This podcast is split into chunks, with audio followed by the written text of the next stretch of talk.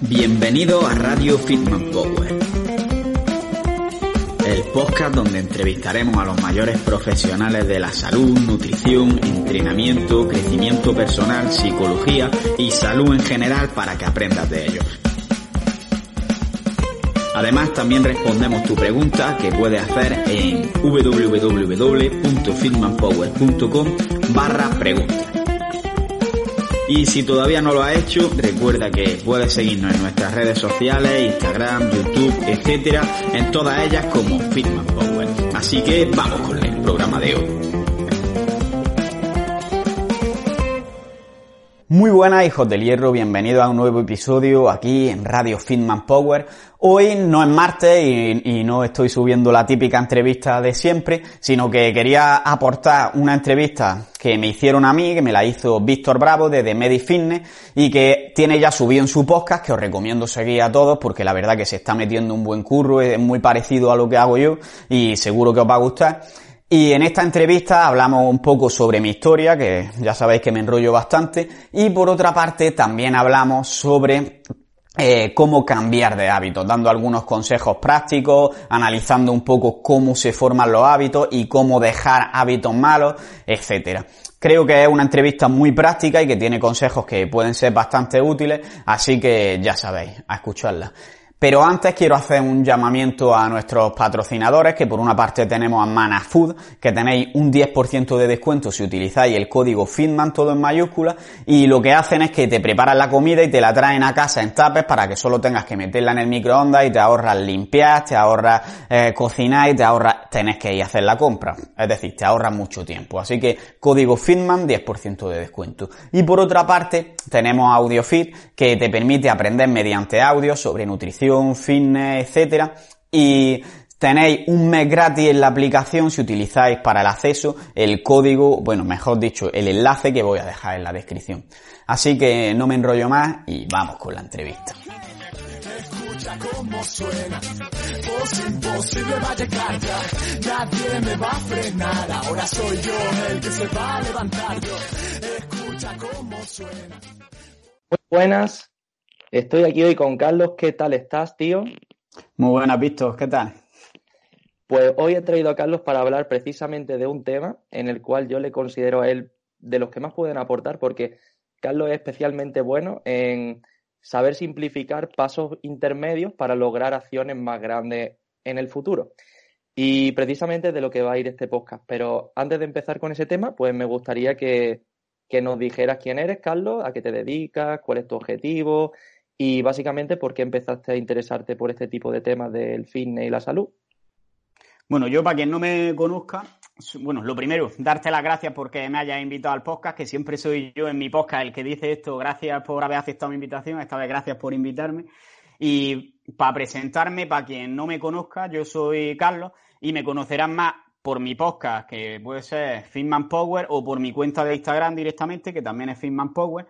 Y aunque mucha gente lo crea, no me dedico a la nutrición ni al entrenamiento ni nada de esto. Es cierto que estoy estudiando dietética, sino que soy ingeniero de camino y entonces a lo mejor os preguntáis, ¿y qué hace aquí un ingeniero de camino hablando de nutrición, hablando de hábitos, hablando de entrenamiento? Entonces voy a contar la versión resumida de mi historia, que es que la verdad es que yo desde pequeño había hecho ejercicio, había hecho deporte, siempre había tenido un cuerpo más o menos definido y yo me veía como que de mayor iba a ser el típico chulito con abdominales y, y entonces eh, yo daba por hecho que con el estilo de vida que yo tenía, que comía muy mal, pero hacía mucho ejercicio, iba a conseguir ese objetivo. Sin embargo, ya se sabe que no siempre mantenemos el estilo de vida que tenemos de chicos sino que tuve el cambio de metabolismo. Cambio de metabolismo, véase, eh, pasar de estar todo el día jugando a fútbol a estar todo el día en el sofá tocando la guitarra y comiendo hamburguesas. Eso es el cambio de metabolismo, básicamente. Entonces, me pasó que tuve una pareja, empecé a tocar la guitarra, dejé de jugar al fútbol y cuando me vine a dar cuenta, mi madre me había comprado un traje para una graduación, creo que era, de la ESO o de bachiller incluso ya y me la compró y al mes siguiente de comprarme el traje ya no me entraba y dije, hostia, igual, igual me estoy poniendo un poco gordo, ¿no? Me empecé a dar cuenta de, que me estaba poniendo gordo, entonces dije, oh, es que claro, no hago ejercicio y estoy comiendo hamburguesas todos los putos días. me voy a apuntar al gimnasio, me apunté y un poco a lo loco, me apunté en un gimnasio, un pueblo al lado, y lo que hacía era que todos los días iba al gimnasio y volvía corriendo y allí hacía pues mi típica rutina weight. Es verdad que perdí 10 kilos porque entre eso y que para cenar cenaba todas las noches unas rodajas de lomo embuchado con tomate, que es básicamente lo mismo que no cenar, pues obviamente adelgazaba. Eh, ¿Qué pasa? Que me quedé en los huesos. Luego ya decidí que quería hacer lo típico de ganar un poco de masa muscular y empecé a comer un poco más, pero comía mal. Es decir, las típicas barritas de azúcar con avena del Mercadona. Y me puse un poquillo más pasado otra vez y ya dije, bueno, ahora estoy así, he ganado algo de músculo, que tampoco había ganado mucho porque lo había hecho todo fatal.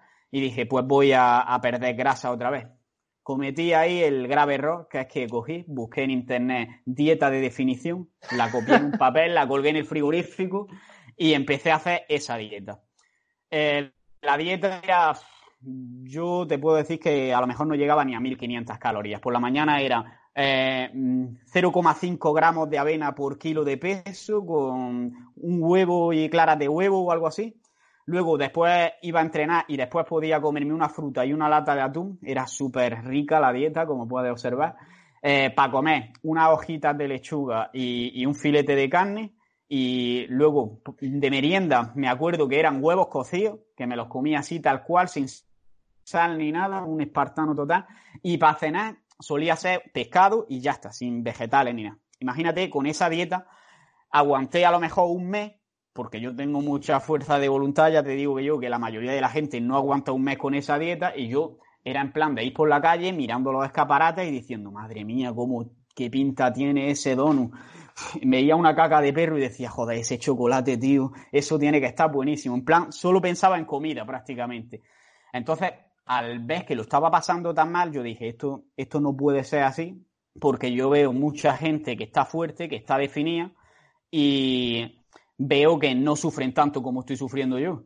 Entonces ya en ese momento dije, pues vamos a investigar un poco, vamos a estudiar y sin darme cuenta, pues me puse a estudiar mucho sobre nutrición y entrenamiento. Me di, no me estaba dando yo cuenta, pero me estaba gustando mucho y así fue como me convertí en un friki, ya empecé a hacer las cosas bien, descubrí que se podía comer de todo con cierta moderación y, conseguir cambios, eh, descubrí el entrenamiento de fuerza y ya empecé a, digamos, avanzar. Y así llegamos hasta que creé mi canal y mi podcast, que simplemente al principio era como un medio de aprendizaje y sigue siéndolo porque al final cuando tú tienes que enseñar algo a alguien es una manera de aprender tú pero ahora ya pues algo bastante más profesional y la verdad es que me gustaría poder dedicarme mucho más a ello, pero ahora mismo me estoy, estoy trabajando como ingeniero de camino y esto es, digamos, lo secundario, aunque poco a poco va, va cogiendo más peso, la verdad.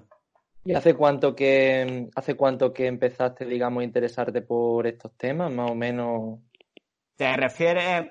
A ver, empecé a entrenar, entrenar puedo llevar entrenando ya 10 años o 9 pero es verdad que a lo mejor los tres o cuatro primeros años no, no investigaba tanto. Entonces yo creo que fue en 2013, 2014 cuando empecé, digamos, a, investigar un poco. Al principio menos serio y investigando más serio, digamos, llevo cuatro años a lo mejor de decir, hostia, eh, soy un puto friki. El caso es que llevas tiempo. Yo empecé en esto a interesarme, a enfricarme en 2018, por ahí más o menos. pero antes yo iba como tú, yo antes iba al gimnasio, estaba fuerte porque por al final siempre sabes que entra al gimnasio, empieza a hacer pesas, pues se pone fuerte, siempre haciendo lo mismo, pero luego ya llega un punto que llega un tiempo haciendo siempre lo mismo, mismo estímulo, pues te estanca. Y luego ya, pues cuando te estanca, dices, bueno, aquí habrá que mejorar algo, ya pues empieza a enfricarte a Power Explosive y dice, Buah, es que yo podría explicar estas cosas y ah, está, está curioso porque siempre tenemos puntos en común. Así que bueno, después de esta pedazo de introducción, ya no sabemos toda la vida de Carlos. Eh, ¿Por qué nos cuesta tanto cambiar de hábitos, Carlos? A ver, el tema de los hábitos es un tema complejo porque al final va a depender un poco de, cada persona y cada persona va a tener una relación con su hábito dependiendo de su pasado y de su experiencia y la vida que haya tenido. Pero lo que es importante es entender cuál es la función de un hábito. Seguro que a todo el mundo nos ha pasado que sales de tu casa para ir al trabajo o para ir a otro sitio, pero tú estás acostumbrado a ir todos los días al trabajo y vas pensando en otra cosa, escuchando un podcast de, de y sin darte cuenta acabas echándote por el camino que vas todos los días al trabajo simplemente porque tienes esa conexión mental y lo haces sin ningún esfuerzo. Es decir, lo que has hecho en realidad es ahorrar energía porque no has tenido que pensar el camino. Entonces hay que pensar, en primer lugar, esto, que lo que nos hace que sea difícil cambiar de hábito es que requiere más energía, porque como su función es ahorrar energía, porque son cosas que hacemos de manera automática y sin pensar, cuando tenemos que hacer otra cosa, ya sí tenemos que pensarla y vamos a tener que hacerlo de una forma más consciente, que al final nos va a dejar más cansados a lo largo del día. Si queremos cambiar muchos hábitos de golpe, vamos a acabar bastante más cansados que si, por ejemplo, cambiamos uno o que si dejamos los mismos hábitos que tenemos. Luego, otro punto importante es que ya tenemos otros hábitos de toda la vida que no hemos elegido nosotros. Por ejemplo, yo cuando era pequeño, eh, normalmente me comía un huevo kinder después de comer y es muy difícil quitar el hábito de dejar de tener ganas de comerse algo dulce después de comer. Puedes cambiarlo, pero lo primero es eliminar esos hábitos malos que tenemos de antes y cambiarlos por otros. Luego veremos que los hábitos tienen como diferentes fases, que se produce un estímulo al que le damos una respuesta. Entonces, ante el mismo estímulo, podemos dar una respuesta diferente e ir mejorándola, pero que tienen que cumplir esa respuesta a la misma función, si no, no sirve de nada. Entonces, como ya tenemos unas cosas que respondemos de forma automática a ellas, va a ser más difícil que cambiemos de hábito eh, porque ya existen esas cosas. Entonces tenemos que eliminarlas y cambiarlas por otras. No es tan, no es tan fácil como parece. Eh, también un tema que veo aquí que es bastante importante es que muchas veces eh, asociamos nuestros hábitos con nuestra identidad. Y esto lo vemos mucho, por ejemplo, en las personas que beben alcohol los fines de semana, que a lo mejor en realidad no les gusta tanto, no les aporta tanta recompensa, pero es como que su amigo o su entorno, por ejemplo, dicen, es que si no bebes no eres el mismo, no, no haces las mismas tonterías, no nos lo pasamos igual. Entonces es como, soy Carlos el borracho. Y si no, pues cuesta más cambiarlo y creo que esto es un error. No somos lo que hacemos, sino que somos lo que queremos ser y podemos cambiar y evolucionar, ¿no? Y también es importante a la hora de cambiar de hábito el entorno que, tenemos, que al final el entorno va a condicionar bastante lo que hacemos y es normal que cuando empezamos a cambiar de hábito, como es algo que al principio puede parecer que nos cuesta trabajo, etcétera, nos va a, nos va a empujar a que no los cambiemos. Por ejemplo, yo quiero ponerme a dieta. Pues es muy normal que cuando salgo con mis amigos, a lo mejor yo no me quiero comer un helado, pero ellos me van a ofrecer y me van a decir, venga, cómetelo, que por un día no pasa nada. Me van a decir este tipo de frases. Entonces, aquí es bastante importante aplicar lo que se llama la, ley de la realidad dominante, que estoy seguro de que sabes lo que es. Que es básicamente que cuando hay dos personas que cada uno tiene una creencia sobre algo, al final se va a imponer la de el que tiene la creencia más firme y mayor capacidad para transmitirla. Las dos cosas, es decir, no vale simplemente creer algo mucho y no sabes transmitirlo, hay que saber transmitirlo también. Entonces aquí, a la hora de relacionarse con el entorno, cuando queremos cambiar de hábito, es muy importante que estemos seguros de lo que queremos hacer, por ejemplo, en el caso de la dieta o el entrenamiento. Yo estoy completamente seguro de que quiero ir a entrenar y de que eh, hoy es miércoles y igual hoy no quiero comer helado. A lo mejor el sábado sí me permito ese lujo, que es un ejemplo, no tiene por qué ser así, pero hoy miércoles no. Entonces, si me ofreces, te voy a decir que no. Y tampoco, entonces, mm, una cosa es no que no tenemos que darle demasiada importancia al entorno cuando, cuando nos hace esta insistencia, porque si no, es como que en realidad te está afectando más de la cuenta y no estás transmitiendo eh, tu realidad dominante, entonces no vas a salir ganando, por así decirlo, no va a cambiar un poco que te insistan tanto. Y luego también seas congruente, porque si, por ejemplo, el entorno te dice, el entorno me estoy refiriendo a tus amigos, tu familia, te dicen que comas helado y tú muy a menudo caes y comes helado, cada vez van a insistirte más porque se van a dar cuenta de que te gusta y de que realmente lo que quieres es comer helado y no seguir con tu dieta. Entonces se trata de eso, de que tú con tus acciones subcomuniques que realmente lo que te hace feliz es, cumplir con tu objetivo y, no caer en esas tentaciones, por así decirlo. También otro aspecto que considero importante es la indefensión aprendida. Ya hemos visto cómo es muy importante el pasado a la hora de, definir nuestros hábitos.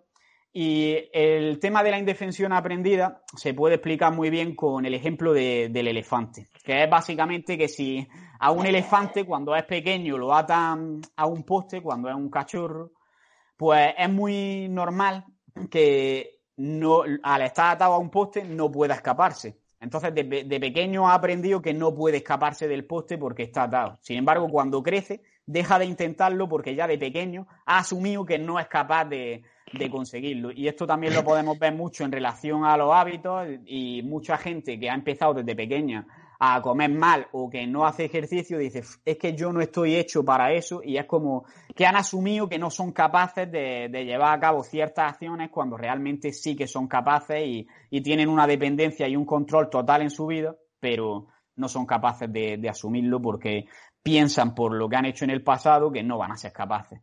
Me he repetido un poquillo, pero... Y lo último que quiero comentar, y ya te dejo hablar, que me estoy enrollando mucho, es eh, la excusa de que queremos, bueno, no es excusa en realidad, la gente lo busca de verdad, de buscar la perfección.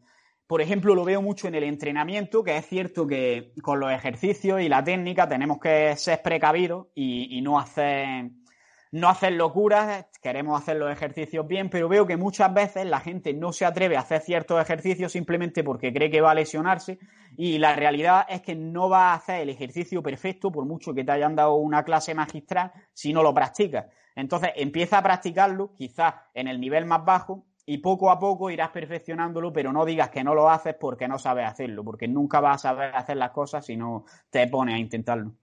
Claro, nadie, nadie nace sabiendo, al fin y al cabo, las cosas. Luego iremos profundizando en esto, pero claro, al final siempre tenemos que seguir una serie de pasos intermedios antes de llegar al objetivo final. Por ejemplo, yo quiero hacer un clean and jerk, por ejemplo, y uno no va a saber, no va a nacer sabiendo hacer un clean and jerk. Primero tiene que empezar a coger la barra, luego tiene que saber adoptar la posición de rack, luego hacer push press, etcétera, y al final, pues así para establecer la analogía para cómo se va adquiriendo un hábito. Por ejemplo, andar y respirar, todo lo que tú has dicho, andar y respirar, todo lo podemos hacer porque no cuesta ningún esfuerzo, porque digamos que nuestro cerebro tiene un sistema que mecaniza todas esas acciones, lo que tú has hablado antes. Todos nuestros hábitos que ya tenemos mecanizados están ya incorporados en nuestro, en una, una parte de nuestro cerebro, no me acuerdo si eran los ganglios basales o por ahí, lo tenía es donde teníamos la residencia de las conductas automáticas y por eso lo que tú has dicho, ahorrar energía. Cuando queremos aprender un hábito nuevo o nos convencemos de que tenemos que cambiar, necesitamos cambiar al final un patrón neuronal y eso requiere energía. también considero importante lo que has comentado de la ley de la realidad dominante, que eso me suena que es de Mario Luna, si no, si no recuerdo mal, eh, que a mí me recuerda a mí mucho al final tiene mucho que ver con la ley del contagio emocional, lo que has dicho tú. Si tu, digamos, tu creencia, tu hábito es más fuerte que el de los demás, es lo que va a prevalecer, porque tú estás contagiando, bueno, incluso puedes llegar a contagiar a los demás de tu hábito porque, digamos, te sientes tan bien, esto es la polla y esto es tan genial, que al final todo el mundo se va a querer contaminar. Como yo, por ejemplo, ahora estoy consiguiendo que mi madre entrene por las tardes, aunque sea en el sótano de la casa, porque se ve que, ve que yo estoy bien con ello. Y al final veo que muchas veces mis amigos están, digamos, hipertrofiando su entorno, porque al final estamos tan convencidos de lo que hacemos que lo estamos expandiendo por el resto de, de las personas. Así que realmente ya con todo lo que nos has comentado, el punto número dos, que era qué factores influyen en por qué nos cuesta tanto cambiar de hábito, ya, ya lo hemos dejado bastante claro con esto. Y ahora vamos a pasar a una parte más práctica que serían pues las ideas, estrategias, esto que podríamos incorporar para adoptar un hábito. Pero antes, me gustaría, Carlos, que nos definieras qué es un buen hábito. Vale, eso, eso te lo quería preguntar yo. Y en realidad, un buen hábito creo que no podemos definirlo de una manera general, sino que va a depender mucho de la persona que lo realice. Es decir, yo creo que un buen hábito es yo veo los hábitos como si fueran, por así decirlo, vehículos de transporte. Es decir, tú te subes a un autobús y te lleva al sitio que quieres ir, si te has subido al autobús correcto. Pues un hábito es más o menos lo mismo. Si tú coges un hábito, al final, como acabas haciéndolo automáticamente, a largo plazo, te va a llevar a ser la persona que quieres ser. Entonces, un buen hábito podríamos decir que es el que te hace parecerte a la persona que tú quieres ser, que normalmente es diferente a la que somos actualmente porque siempre tenemos algo que mejorar y si algo tiene el ser humano es que siempre tiene ganas de, mejorar algo. Y básicamente, ¿cuáles serían las fases que tú crees que son más importantes para incorporar un hábito nuevo a nuestra vida una vez que hemos pensado que, por ejemplo, yo no hago nada de ejercicio, me he puesto gordo y ahora, pues, venga, quiero ponerme, quiero ponerme en forma. Y claro, ¿qué, ¿cuáles serían esas fases? Porque claro, tú puedes decirle a una persona, venga, pues haz ejercicio. Y eso no es una cosa específica al fin y al cabo, porque hacer ejercicio puedes irme al gimnasio, hacerme gimnasio, eh, hacer ejercicio puedes ir a a la montaña, o puedes ponerme a montar la bici estática. ¿Qué nos dirías? ¿Qué fases son las que tendríamos que dividir? A ver, yo diría, en primer lugar, lo primero que tendríamos que hacer a la hora de cambiar de hábito es eh, digamos, hacer un tracking de lo que estamos haciendo actualmente. Y, por ejemplo, yo cojo, me levanto a las 7 de la mañana, eh, me hago un café, me visto y me voy a trabajar. En el trabajo hago esto, esto y esto. Pues, digamos, haces como un tracking de todo lo que haces a lo largo del día y decir, esto me acerca o me aleja de lo que, de lo que quiero ser en el futuro, lo que estoy diciendo, si es un buen hábito o un mal hábito. Y los malos, los que consideremos que no nos acercan a, lo que queremos ser o que se pueden mejorar, pues vamos a marcarlo y vamos a decir, vale, estos son los que quiero cambiar. Eso sería, digamos, el primer paso, pero luego es importante que no queramos cambiarlo todo de golpe porque, como he dicho, cambiar de hábito es quitar automatismos de nuestro cuerpo y eso requiere energía. Entonces, si intentamos cambiarlo todo de golpe, al primer día vamos a estar hechos pedazos, ya no físicamente, sino mentalmente, y al siguiente día probablemente caigamos otra vez los malos hábitos que, teníamos hace dos días. Eh, entonces, es importante coger los hábitos de uno en uno o de dos en dos y ir cambiándolos poco a poco. Vamos a ir mejorando un pequeño porcentaje cada día. Y luego también a la hora de lo que he comentado, de decir, este hábito es bueno, este no. Muchas veces vamos a, va a ser útil el hecho de modelar a una persona a la que queremos parecernos. El problema que veo aquí es que siempre vamos a querer parecernos al mejor. Es decir, yo quiero ser el mejor futbolista, pues voy a hacer el entrenamiento de Messi. Y hay que entender que, por una parte, tú no estás ahora mismo al nivel de Messi, entonces no vas a hacer el mismo entrenamiento que él. Y por otra parte, también que el que ahora mismo es el mejor, probablemente no es el que mejor está haciendo las cosas. Entonces, no necesariamente te va a potenciar imitar a una persona que, está siendo la mejor ahora. Por ejemplo, en el caso de Messi o del Barcelona, por decir algo, yo no soy del Barcelona, pero vamos a suponer que está en la final de Champions y tú dices, hostia, pues como está en la final de Champions, se supone que es el mejor. Quizá no, quizá es el que ha entrenado mejor durante el año pasado y ha hecho las cosas mejor durante la temporada para llegar ahí, pero a lo mejor en este momento preciso lo está haciendo mejor el Real Madrid o el Atlético de Madrid, por decirte algo, y el año que viene van a estar ellos en la final de la Copa. No sé si me he explicado bien en ese punto. Sí, sí, sí, que básicamente eh, es como cuando sucede que, por ejemplo, el Atlético, eh, a mí me gusta bastante el Atlético porque es un equipo que le echa dos cojones a la cosa, pero objetivamente es un equipo peor pero alcanza, alcanzó en su momento dos finales de Champions. Eso quiere decir que, aunque no sea el mejor, puede llegar a la final, pero objetivamente hay equipos que son mejores que tú y a lo mejor de cada 100 veces que juegues con ellos te ganan 99. Pero tú le has ganado esa vez, que al final es cuestión de probabilidades. Sí, sí, eso es. Sí. Bueno, eso y que, y que a la hora de tener hábitos, el que ya ha tenido éxito es muy probable que se haya relajado con respecto a los que todavía no lo tienen y lo van a tener en el futuro. Entonces, fijarte siempre en el que ya tiene éxito. Por ejemplo, si tú te fijas ahora mismo en un podcaster que ya está triunfando y va a su podcast rodado y va solo, probablemente haga las mismas cosas que él, pero él no está haciendo todo lo que podría hacer. Sin embargo, alguien que está con muchísima ilusión empezando, es probable que sí esté haciendo muchísimas más cosas para que el podcast vaya para adelante. ¿Sabes lo que te digo, no? Claro, claro. Y bueno, ya continuando con la analogía de, del fútbol, por eso, por ejemplo, fue súper sorprendente que el Madrid ganara dos o tres Champions seguidas, porque lo fue el mejor en su momento y lo siguió siendo los años siguientes. Por eso eh, me parece curiosa esa, esa analogía. Entonces, eh, profundizando ya en el tema de, de, los hábitos como tal, también diría que hay un problema, lo que hemos comentado antes, que muchas veces la gente no, no es consciente muchas veces de lo que está haciendo mal. Al fin y al cabo, esto es un, también es cuestión de un tema de, de, información, la información a la, que, a la que nos exponemos. Por ejemplo, por decir cosas de, de mi TFG que tiene mucho que ver con esto. Mi TFG va sobre factores de riesgo socioeconómico y diabetes tipo 2. Realmente sabemos que la diabetes tipo 2 es una enfermedad que se influencia por una mala alimentación y la falta de ejercicio, ¿vale? Pero realmente muchísimas personas saben que se están alimentando mal o que alimentos más o menos son los que no son sanos, los cuales sí lo son, saben qué ejercicios más o menos tienen que hacer. Bueno, más o menos ahí tenemos un barullo de cosas que podemos tener en cuenta. Pero es que hay más. La información a la que nos exponemos es súper clave. Tan clave que, por ejemplo, un nivel educativo más, mm, más, más malo te condiciona que tú no sepas seleccionar al final los alimentos y al final no sepas seleccionar qué hábitos te están llevando a un sitio y te están llevando a otro. Lo que tú decías de que los hábitos son trenes que al fin y al cabo te, van a llevar a un sitio o te van a llevar a otro. Y entre una serie de, estrategias que, que, tú has puesto aquí muy bien, está el hacer visible, hacer visible un hábito. Como por ejemplo, cuando por ejemplo quiere ir a entrenar al gimnasio y lo publica en Instagram. Venga, voy a publicarlo en Instagram y eso va a hacer que me motive más, porque me van a dar, me van a dar ánimo, etcétera. ¿Qué podrías comentarnos sobre eso?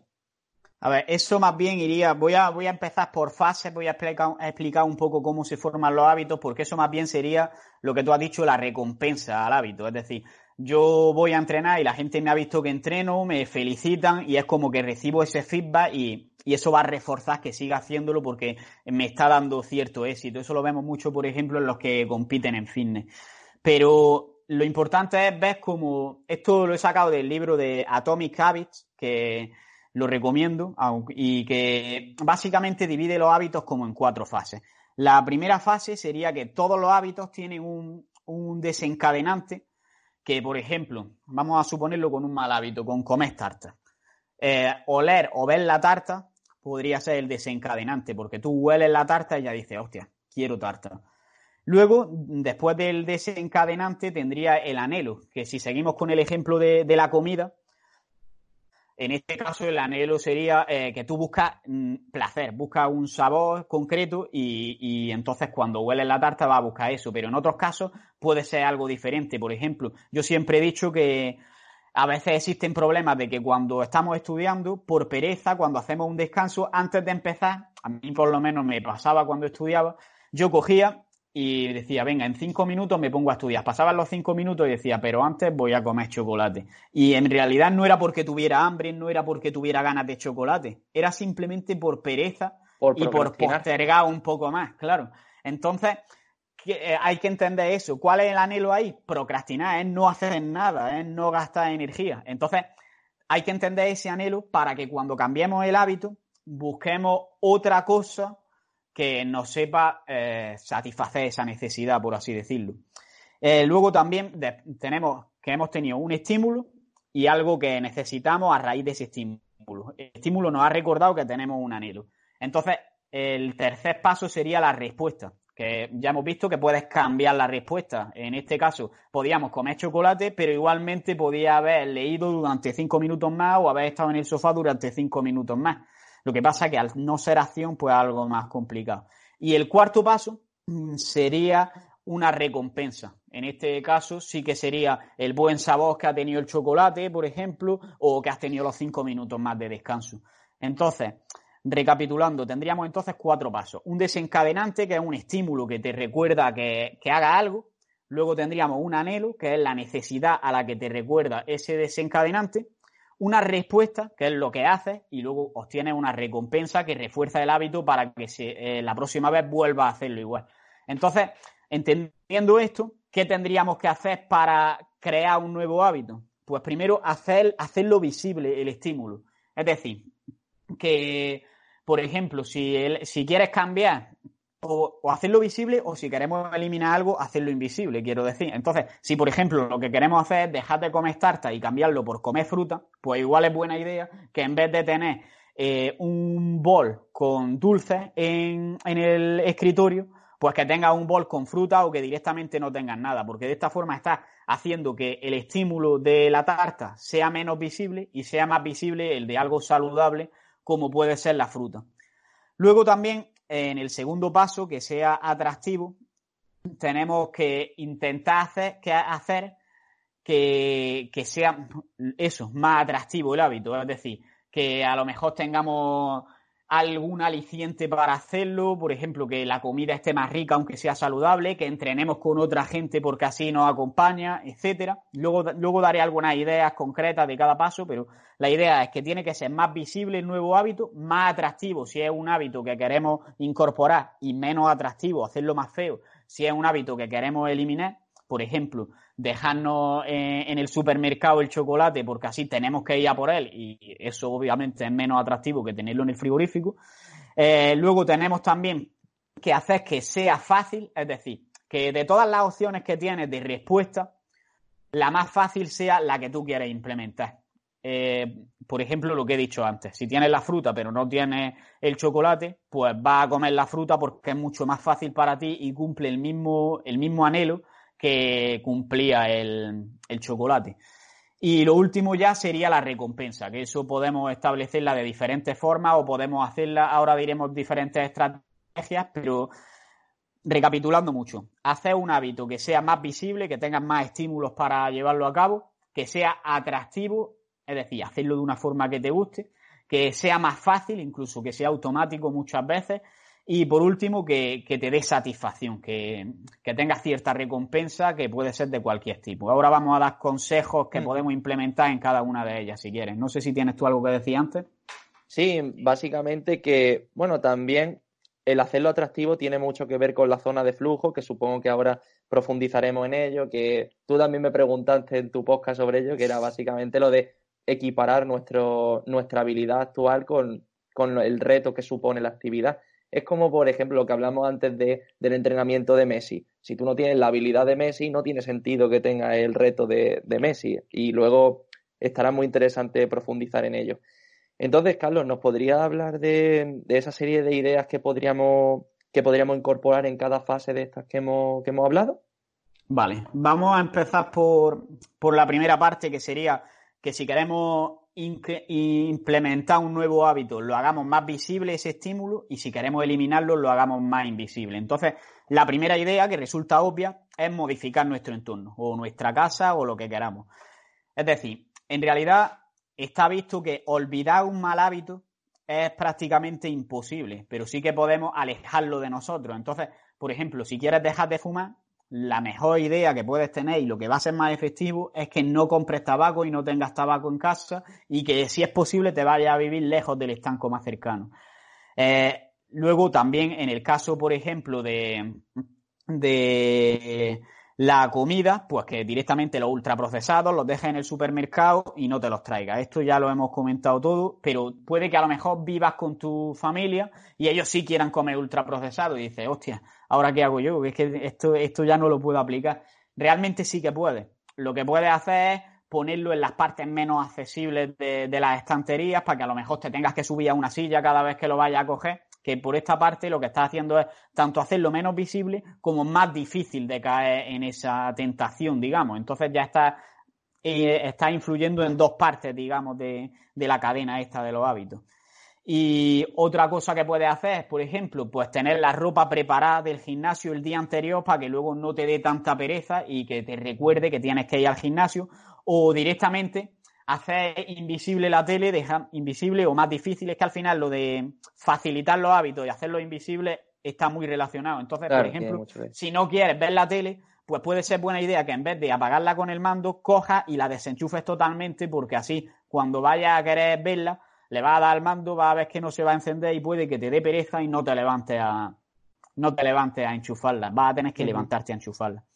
Otra cosa para darte algún estímulo que, te haga comprometerte con un hábito es hacer una cita, entre comillas, contigo mismo. Es decir, voy a hacer esto este día a esta hora, o todos los martes a las 6 voy a hacer esto, y ponerte una alarma o cualquier cosa. Eso ya lo está haciendo visible el hábito porque te va a saltar la alarma.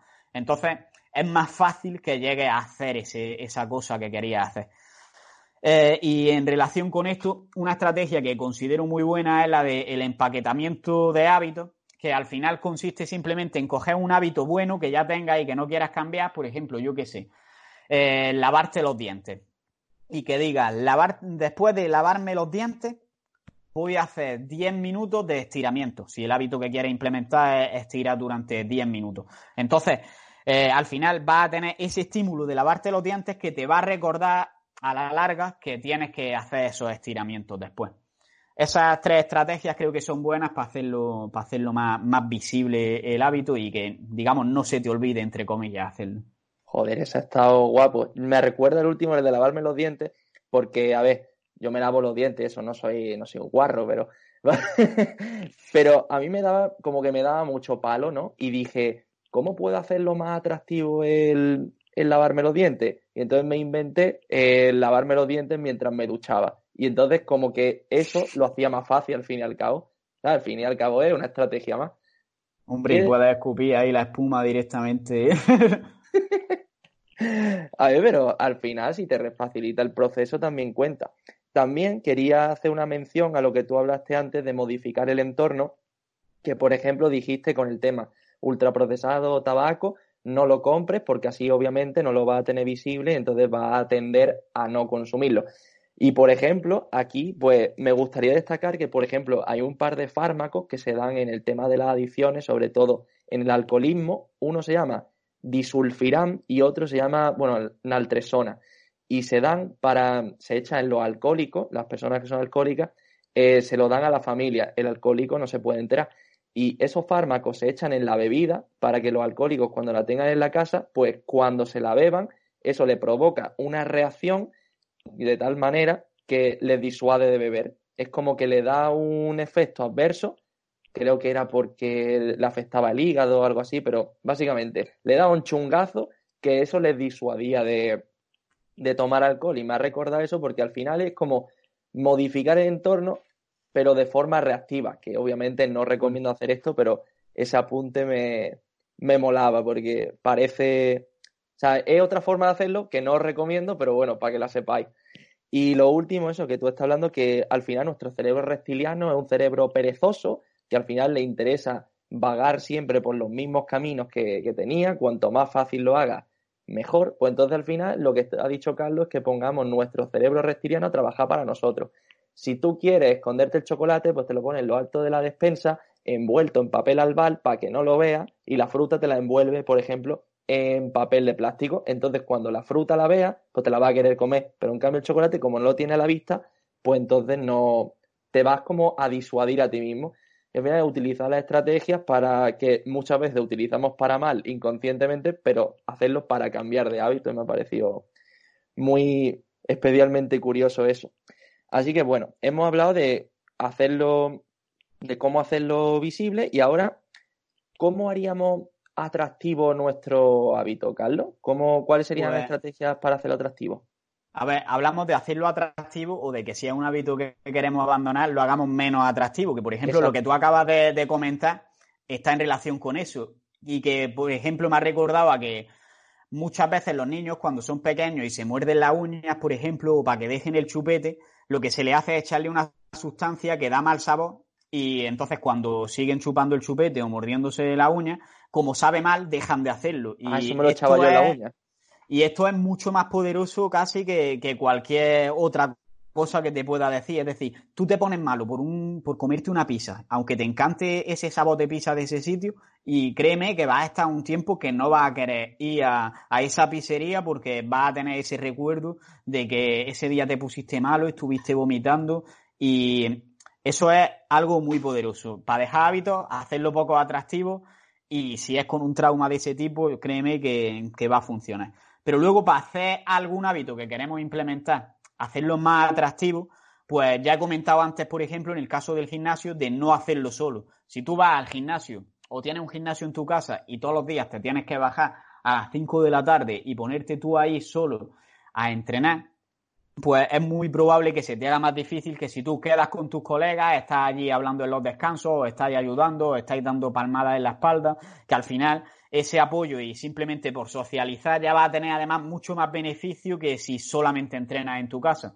O también, por ejemplo, el hecho de la gente que sale a correr puede que simplemente por escuchar música o escuchar un podcast se le, se le haga mucho más atractivo. Es decir, otra estrategia podría ser la de combinar ese hábito que quieres implementar con algo que te guste. Por ejemplo, tú has dicho lo de lavarte los dientes y ducharte. Supongo que sea porque te, gusta ducharte, pero no te gusta lavarte los dientes. Entonces es como que de esta forma te gusta más. O por ejemplo, eh, yo quiero ver, quiero aprender inglés, pero me cuesta mucho implementar un hábito de hacer las cosas en inglés. Vale, pues voy a premiarme viendo una serie pero la voy a ver en inglés, con los subtítulos en inglés o sin subtítulos y poco a poco así voy a ir aprendiendo, la voy a parar de vez en cuando, voy a ir apuntando palabras. Eh, y otro punto importante también es el de inventarte cosas en la forma de ejecución de los hábitos. Por ejemplo, es que esto también es de Mario Luna, que es trabajugar. Tu trabajo, hacerlo de la forma que más te entretenga y más te motive. Yo, por ejemplo, cuando tenía que estudiar selectividad, a mí no me gustaba nada estudiar historia porque al final era aprenderse un, párrafo ahí de memoria y yo no le veía ningún sentido a tener que memorizar eso cuando pones en Google historia de la guerra civil y lo puedes encontrar. Entonces, para hacerlo un poco más entretenido, lo que hice fue eh, de uno de los temas, porque no me daba tiempo a hacerlo con todo, eh, creé un rap y, y canté, canté el tema en rap. Es decir, era el tema de la dictadura de Primo de Rivera y yo me acuerdo de hacer, coger el tema y decir, vale, esto lo voy a hacer, pero con frases que rimen todas. Y me acuerdo que era la dictadura de Rivera, lo que te voy a contar, la muerte de Canaleja, disuelve lo conservador y liberal, y así, pero durante 10 minutos, ¿sabes?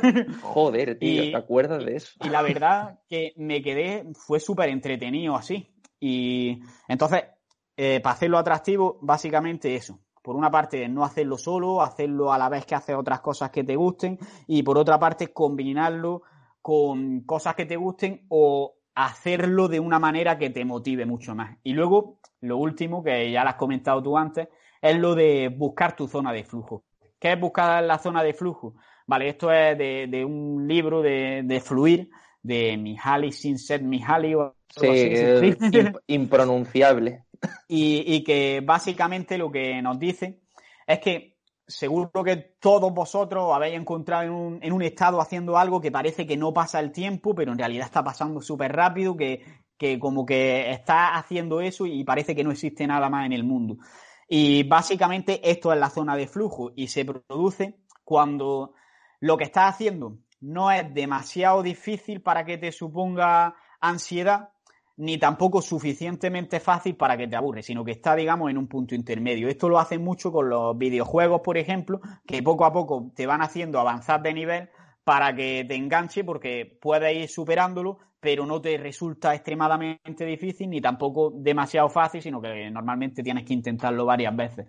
Entonces, eh, esto es algo que puede ser muy interesante a la hora de, a la hora de implementar hábitos por ejemplo, en el, en el entrenamiento tiene mucha, mucha razón de ser, por ejemplo, para hacer un muscle o el pino. Porque muchas veces a la gente lo que le va a pasar es que quiere aprender a lo mejor a hacer el pino, pero sin embargo cogen y se ponen directamente sin saber hacer el pino en la pared a intentar hacerlo en el suelo o a intentar hacerlo parado, que es mucho más difícil que andar. Entonces, como resulta tan difícil, a los dos días ya han perdido la motivación y, dejan de hacerlo porque no es algo que te motive. Sin embargo, si ves pequeños avances cada día, sí que te va a motivar y vas a seguir haciéndolo. Veo que estás apuntando cosas y no quiero, no quiero hacer aquí un monólogo, así que coméntame lo que quieras y seguimos con los siguientes pasos. Es que apunto cosas porque se me van ocurriendo cosas a medida que dices, porque, por ejemplo, me ha parecido muy curioso que, por ejemplo, cuando he dicho no lo hagas solo, me acuerdo cuando yo me hice vegetariano, estaba de Erasmus el año pasado y me facilitó mucho el proceso que mi amigo Miguel lo hiciera conmigo a la vez. Eso, o sea, yo lo iba a hacer igual, pero el hecho de que él lo hiciera me facilitó mucho el proceso porque los dos comprábamos la comida juntos, mm, un día hacía la comida uno, otro lo hacía otro, entonces, claro, y como hacíamos siempre el mismo tipo de comida, y él también es un friki de todas estas cosas, pues al nos potenciábamos y eso lo hizo facilísimo al fin y al cabo. Luego, por ejemplo, en mi casa me cuesta muchas veces seguirlo porque en mi casa el único vegetariano soy yo. Entonces se nota muchísimo el entorno, cómo puede llegar a influir. El tema que tú has hablado de eso, de simultanear actividades, es súper clave, o sinergizar. Por ejemplo, cuando te vas a dar un paseo, que en principio puede ser una tarea poco productiva, pero te vas escuchando un podcast como por ejemplo este. Y entonces a lo mejor pues estás aprendiendo un tema nuevo y yo qué sé, al fin y al cabo, si te pones a pensarlo, pues yo qué sé, que te da un paseo al día, pues al final has podido conseguir formación en, yo qué sé, en multitud de áreas de, que te dé a ti la gana. Y el trabajo jugar, por ejemplo, me gusta, es muy interesante, pues yo también lo hago y me mantengo en flujo también, o sea, trabajo y me mantengo en flujo porque mientras estudio yo aplico una técnica, la técnica Pomodoro, que básicamente, si no la conocéis, es estudiar en una franja temporal, pues pueden ser, yo qué sé, yo utilizo entre 25 y 35 minutos, depende de lo cansado que esté. Luego, cuando termine ese tiempo, eh, descanso 5 minutos y en esos 5 minutos, pues trabajo las cosas de, de CrossFit que más retrasas llevo, que por ejemplo es mantenerme en el pino, como, como ha dicho Carlos antes. Me pongo en la pared y así estoy entrenando la fuerza, estoy trabajando la coordinación en esos cinco minutos mientras mi cerebro está descansando del estudio, con lo cual también está simultaneando, está haciendo un montón de cosas y también pues trabajo la movilidad y yo qué sé, te pones a sumar cinco minutos y cinco minutos y cinco minutos, da para muchísimo y al final mejoras por cojones. Y yo qué sé que la verdad que está súper interesante el tema y os recomiendo hacerla sobre todo porque vuestra productividad estudiando va, va a dispararse exponencialmente. Y claro, también podríamos hacer fácil o, o difíciles los hábitos, al fin y al cabo, porque es lo que hablamos antes del flujo. Al final, podemos hacer que una cosa nos cueste más para que así nos motivemos, así como también podemos ponernos lo fácil. ¿Podrías profundizar en este tema un poco, Carlos? Sí, claro, lo que queremos hacer en esta fase es que la respuesta que vayamos a dar a ese estímulo del que ya hemos hablado, eh, puede haber varias respuestas. Por ejemplo, a lo de la pereza, podríamos tener la respuesta de comernos una tableta de chocolate, podríamos tener la de comernos una manzana o podríamos tener directamente la de no comer o cualquier otra cosa, la de ponernos a estudiar directamente. Entonces, se trata de hacer que la respuesta que queremos conseguir sea la más fácil de todas. Y para esto hay diferentes estrategias y la primera que ahora con las aplicaciones del móvil y todo resulta muy fácil de implementar es la de automatizar las acciones. Es decir, por ejemplo, yo vamos a suponer que quiero ahorrar todos los meses 200 euros. Mucha gente lo que haría sería que coge y que cuando cobra directamente gasta para todo lo que necesite y lo que le sobre al final de mes se lo guarda e intenta que queden 200 euros más. Sin embargo, una persona que sea preactiva, que podemos hablar después si quieres de lo que es, eh, lo que haría sería al revés. El día que cobra, tiene ya programado en su banco una transferencia automática a otra cuenta que, vamos a llamar la cuenta de ahorro de esos 200 euros. Entonces ya sabe sí o sí que no se va a gastar porque se ha pagado se ha pagado a sí mismo primero esos 200 euros. Esto es algo muy típico de los libros de Kiyosaki y todo eso de, economía, pero que, pero que es muy, muy poderoso al final. Y luego también tenemos, por ejemplo, otro consejo ya más relacionado con el tema de la alimentación y esto, el de planificar la compra para toda la semana y eso lo tendrías que hacer una vez y comprar lo mismo todas las semanas. Y a lo mejor hacer eh, todos los lunes o que te llegue un recordatorio al móvil, por ejemplo, y te diga, venga, compra esto, esta es la lista. Y tienes que comprar lo mismo, las mismas cantidades y te va a dar para toda la semana. O con el entrenamiento, para no tener que tomar decisiones, tener ya un Excel con todos los pesos y todo lo que tienes que hacer puesto, porque al final si tú llegas al entrenamiento sin saber qué hacer, por una parte vas a perder mucho tiempo decidiéndolo, como nos pasó cuando estuvimos entrenando CrossFit tú y yo, que nos tiramos ahí media hora para decidirlo, y por otra parte es que eh, te va a resultar más difícil porque ya estás necesitando energía para decidir lo que haces ese día. Entonces, tenlo planificado de antes y simplemente sigue la instrucción. Eh, otro consejo que para mí, es, para mí es de los mejores en realidad en este sentido es el de pensar en pequeño. Es decir, muchas veces queremos, por ejemplo, lo que hablábamos antes de hacer el pino o de aprender a hacer más el up y decimos, vale, voy a entrenar todos los días dos horas a hacer el pino para que me salga, te pones cabezón. Sin embargo, si quieres hacer hábitos y piensas en hacer mucho de golpe, lo que vas a conseguir es que en tu subconsciente sea un hábito más difícil. Por ejemplo, quieres entrenar y dices, vale, ahora me voy dos horas al gimnasio. Eso para tu mente es un mundo. Sin embargo, si tú tienes la mentalidad, vale, mi objetivo va a ser entrenar cinco veces a la semana, pero como mínimo cinco minutos. Con que haya trabajado el cuerpo cinco minutos al día, ya me doy por satisfecho. ¿Qué va a pasar? Que a lo mejor para eso tienes que ir al gimnasio. Entonces, ya que estás allí, no van a acabar siendo cinco minutos, probablemente sea más. Eh, además, va a empezar a calentar, va a cambiar tu fisiología y esto va a hacer que ya una vez estés caliente, te apetezca bastante más hacer el ejercicio y por simple inercia va a acabar entrenando más. Eh, y por ejemplo, que si un día por cualquier cosa no puedes más de cinco minutos, cinco minutos es mejor que nada. Así que blanco y bien botella. Esto va a ser positivo siempre. Es decir, todos los hábitos grandes que quieras, que quieras tener, conviértelos en hábitos pequeños y ya su versión reducida. Luego ya la demás va a llegar sola. Yo, por ejemplo, lo he hecho esto para aprender a hacer el pino, que decía, después de la clase de CrossFit, todos los días me voy a quedar aquí, por lo menos, por lo menos tengo que intentar una vez hacer el pino. ¿Qué pasaba? Que lo intentaba una vez, me picaba y a lo mejor me tiraba media hora haciendo el pino. Pues así en dos semanas pasé de no ser capaz de ponerme vertical porque me daba miedo a hacerme 10 metros andando. Entonces, yo creo que esto es muy, muy positivo y que dándole un poco al coco se puede aplicar en muchos temas. Por ejemplo, en vez de cambiar la dieta entera, vamos a cambiar solo el desayuno y poco a poco vamos a ir cambiando más cosas. Hacer, empezar en pequeño y dando pequeños pasos, luego lo demás va a ir rodando solo. Eh, y también, pues ya básicamente lo que ya hemos hablado de hacer visible, que también está muy relacionado con esto, de hacer visibles los nuevos estímulos, que es, por ejemplo, tener ya tupper preparado en la, en la nevera o la fruta, por ejemplo, la sandía y el melón, que muchas veces da mucha pereza cortarlo, tenerlo ya cortado en taquitos y en un tupper en la nevera y de esta forma va a ser más fácil que comamos sandía y melón que si cada vez que queremos comer tenemos que pelarlo. Eh, y lo de los tapes es importante también porque muchas veces llegas a las tantas de la noche y dices, ahora me ya tenés que poner a cocinar y lo que acabas haciendo es llamar al telepisa y directamente te saltas la dieta, entre comillas, porque no me gusta lo de saltarse la dieta. Entonces, si tienes ya algo preparado, digamos que no tienes que tomar la decisión, solo lo coges, lo echas en el plato, le pones la tapica esta para que no se manche el microondas, lo metes y en cinco minutos estás comiendo y no has tenido que hacer ningún esfuerzo. Y también te iba a decir algo más, pero se me acaba de ir de la mente. Así que si se me ocurre ahora, te lo digo.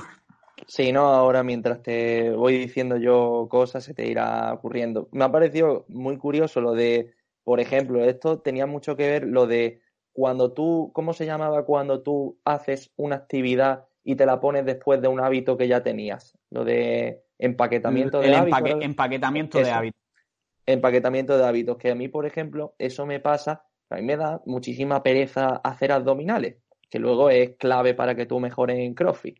En otro podcast hablaremos ya de la importancia del core. Pero bueno, es muy clave y digo, tío, me da mucha pereza hacer abdominales porque al final no es un ejercicio súper visible como puedes hacerte un snatch, pero tiene, su, tiene muchísima importancia. Y entonces, sin saberlo, pues yo hacía este empaquetamiento de hábitos. Decía, venga, cuando termine el WOD, como has hecho tú, me pongo y hago los abdominales. ¿Qué pasa? Que cuando tú terminas el WOD y te pones a hacer los abdominales ahí, te cuestan más, porque estás cansado. Entonces, como que estás dándole un estímulo al cuerpo más. Porque al fin y al cabo, si lo haces abdominales, te pones a hacer plancha y estás fresco, al final tienes que hacer más tiempo para llegarte a cansar. Y entonces eso es una forma más de mantenerte en flujo, al fin y al cabo. O sea, yo digo la forma que me viene bien a mí. A lo mejor a otra persona le viene bien. De hecho, yo he notado algo parecido con la alterofilia, que a mí, como venía de hacer powerlifting, me costaba mucho, bueno, y me cuesta, me sigue costando, mejorar en los ejercicios de alterofilia, porque al final, como tengo fuerza, lo que pasa es que lo hago a lo bruto, levanto el peso, pero la técnica está en su casa.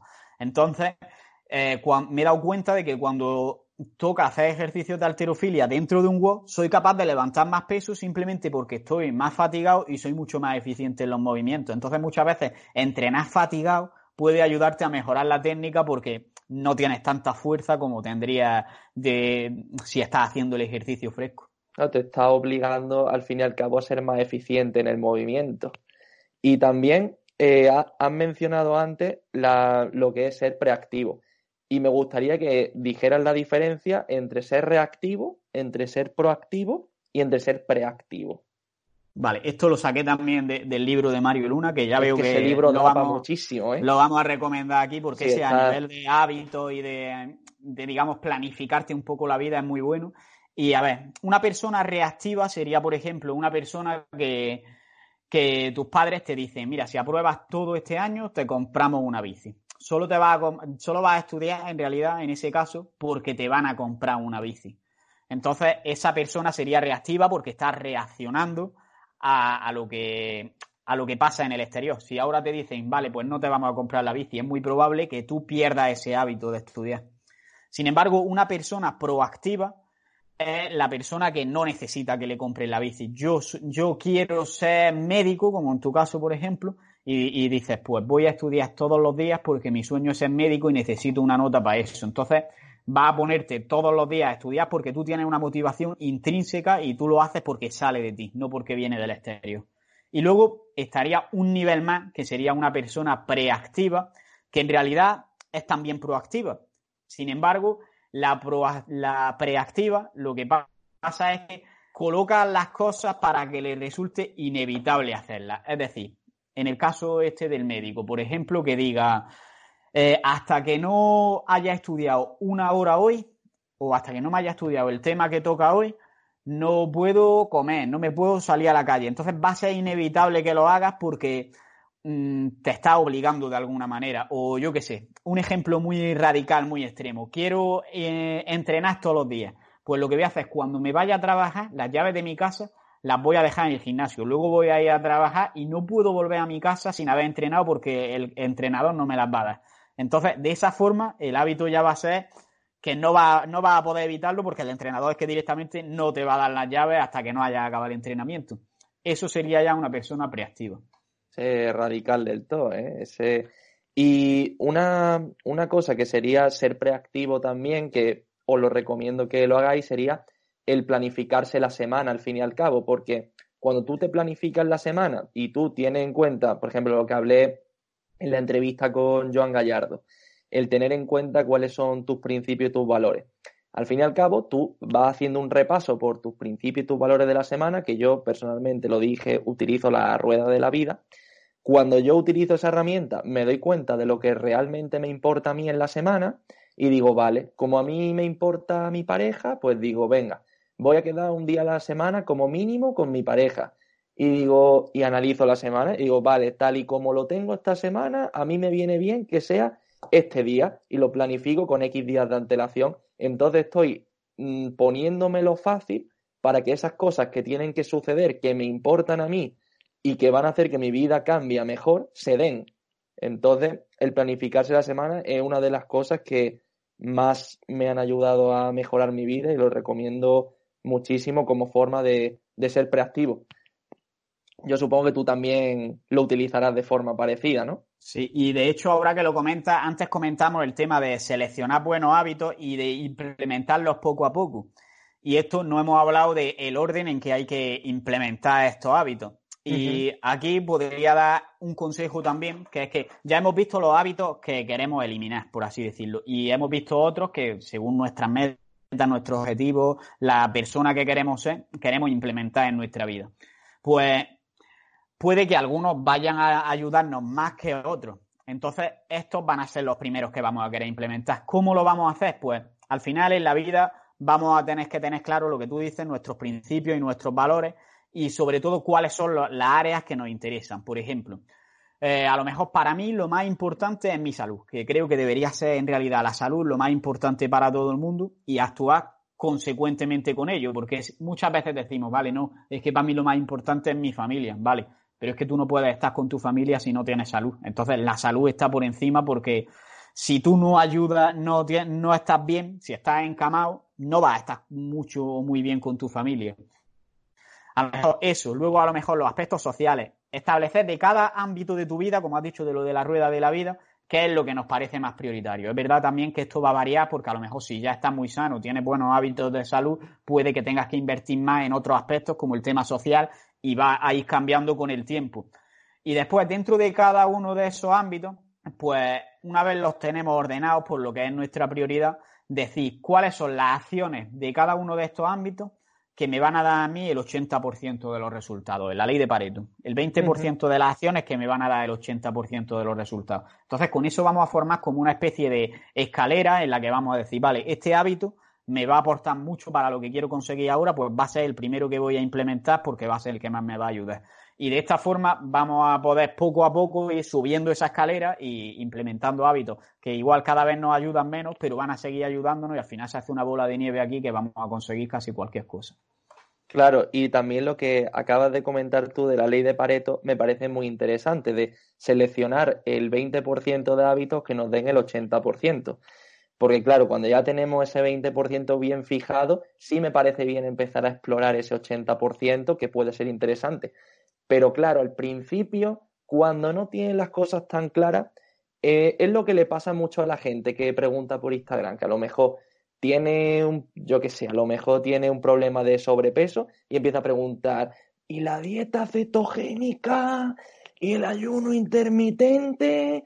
¿Y el entrenamiento por intervalos de un minuto? Y digo, es que está entrando ya en rendimientos decrecientes, o sea, empezar a centrarte en ese 80% te está descentrando de lo que sería tu 20%, que es empezar a aprender a comer, ¿no crees? Exacto. Y de hecho, un consejo bueno es que incluso te olvides un poco de ese 80% que, que no te da apenas resultados, porque puede ser más interesante que esos esfuerzos, esa energía y ese tiempo la dediques a otro 20% que te vaya a dar el 80% de los resultados en otro ámbito. Por ejemplo, yo una vez he conseguido de salud el 20% que me va a dar el 80% de los resultados, pues ¿para qué quiero invertir tantísimo en un 20%? Salvo que sea que eres un, friki como nosotros y quieres llegar a ser el puto amo de la hipertrofia o el puto amo de la prevención de enfermedades o de revertir la diabetes y quieres ganar el premio Nobel, pues vale, en ese caso, sí, si ese es tu, tu propósito en la vida, sí. Pero si no, invierte ese tiempo y esa energía, por ejemplo, en cuidar más a tu familia, en hacer el 20% de cosas que van a hacer que tu familia tenga el 80% o en en, yo qué sé, en tu estudio, en estudiarte el 20% de cosas de un campo que te van a hacer eh, saber el 80% de lo que es lo más importante. Al final, tener un conocimiento mucho más horizontal, además va a hacer que se complementen unas áreas con otras y en realidad, sin darte cuenta, al aprender cosas importantes de entrenamiento, sin darte cuenta, vas a aprender también sobre nutrición, vas a aprender sobre psicología y vas a aprender sobre hábitos. Entonces, al final, todo forma un entramado y poco a poco también, sin darte cuenta, vas a aprender ese 80% que te da el 20% de otras cosas. Súper interesante. Y también eh, es verdad que cuando nosotros intentamos incorporar un hábito nuevo es porque buscamos una recompensa, que es la fase final de la que, de la que hablamos antes. Eh, ¿Tú qué opinas? ¿Que la recompensa tiene que ser por algo que tú vayas a obtener de fuera o porque sea algo que vaya a conseguir por ti y cómo podrías diferenciarlo y, ver cuál se adaptaría más a lo que puede ser nuestro objetivo, Carlos? Bueno, lo que estás diciendo en realidad es el típico tema de, de tener un locus de control interno, es decir, Exacto. Vamos a suponer que yo lo que quiero es el, típico ejemplo de las cosas que dependen y, no dependen de ti. Mi objetivo, que soy arquero, es dar en el centro de, de la diana.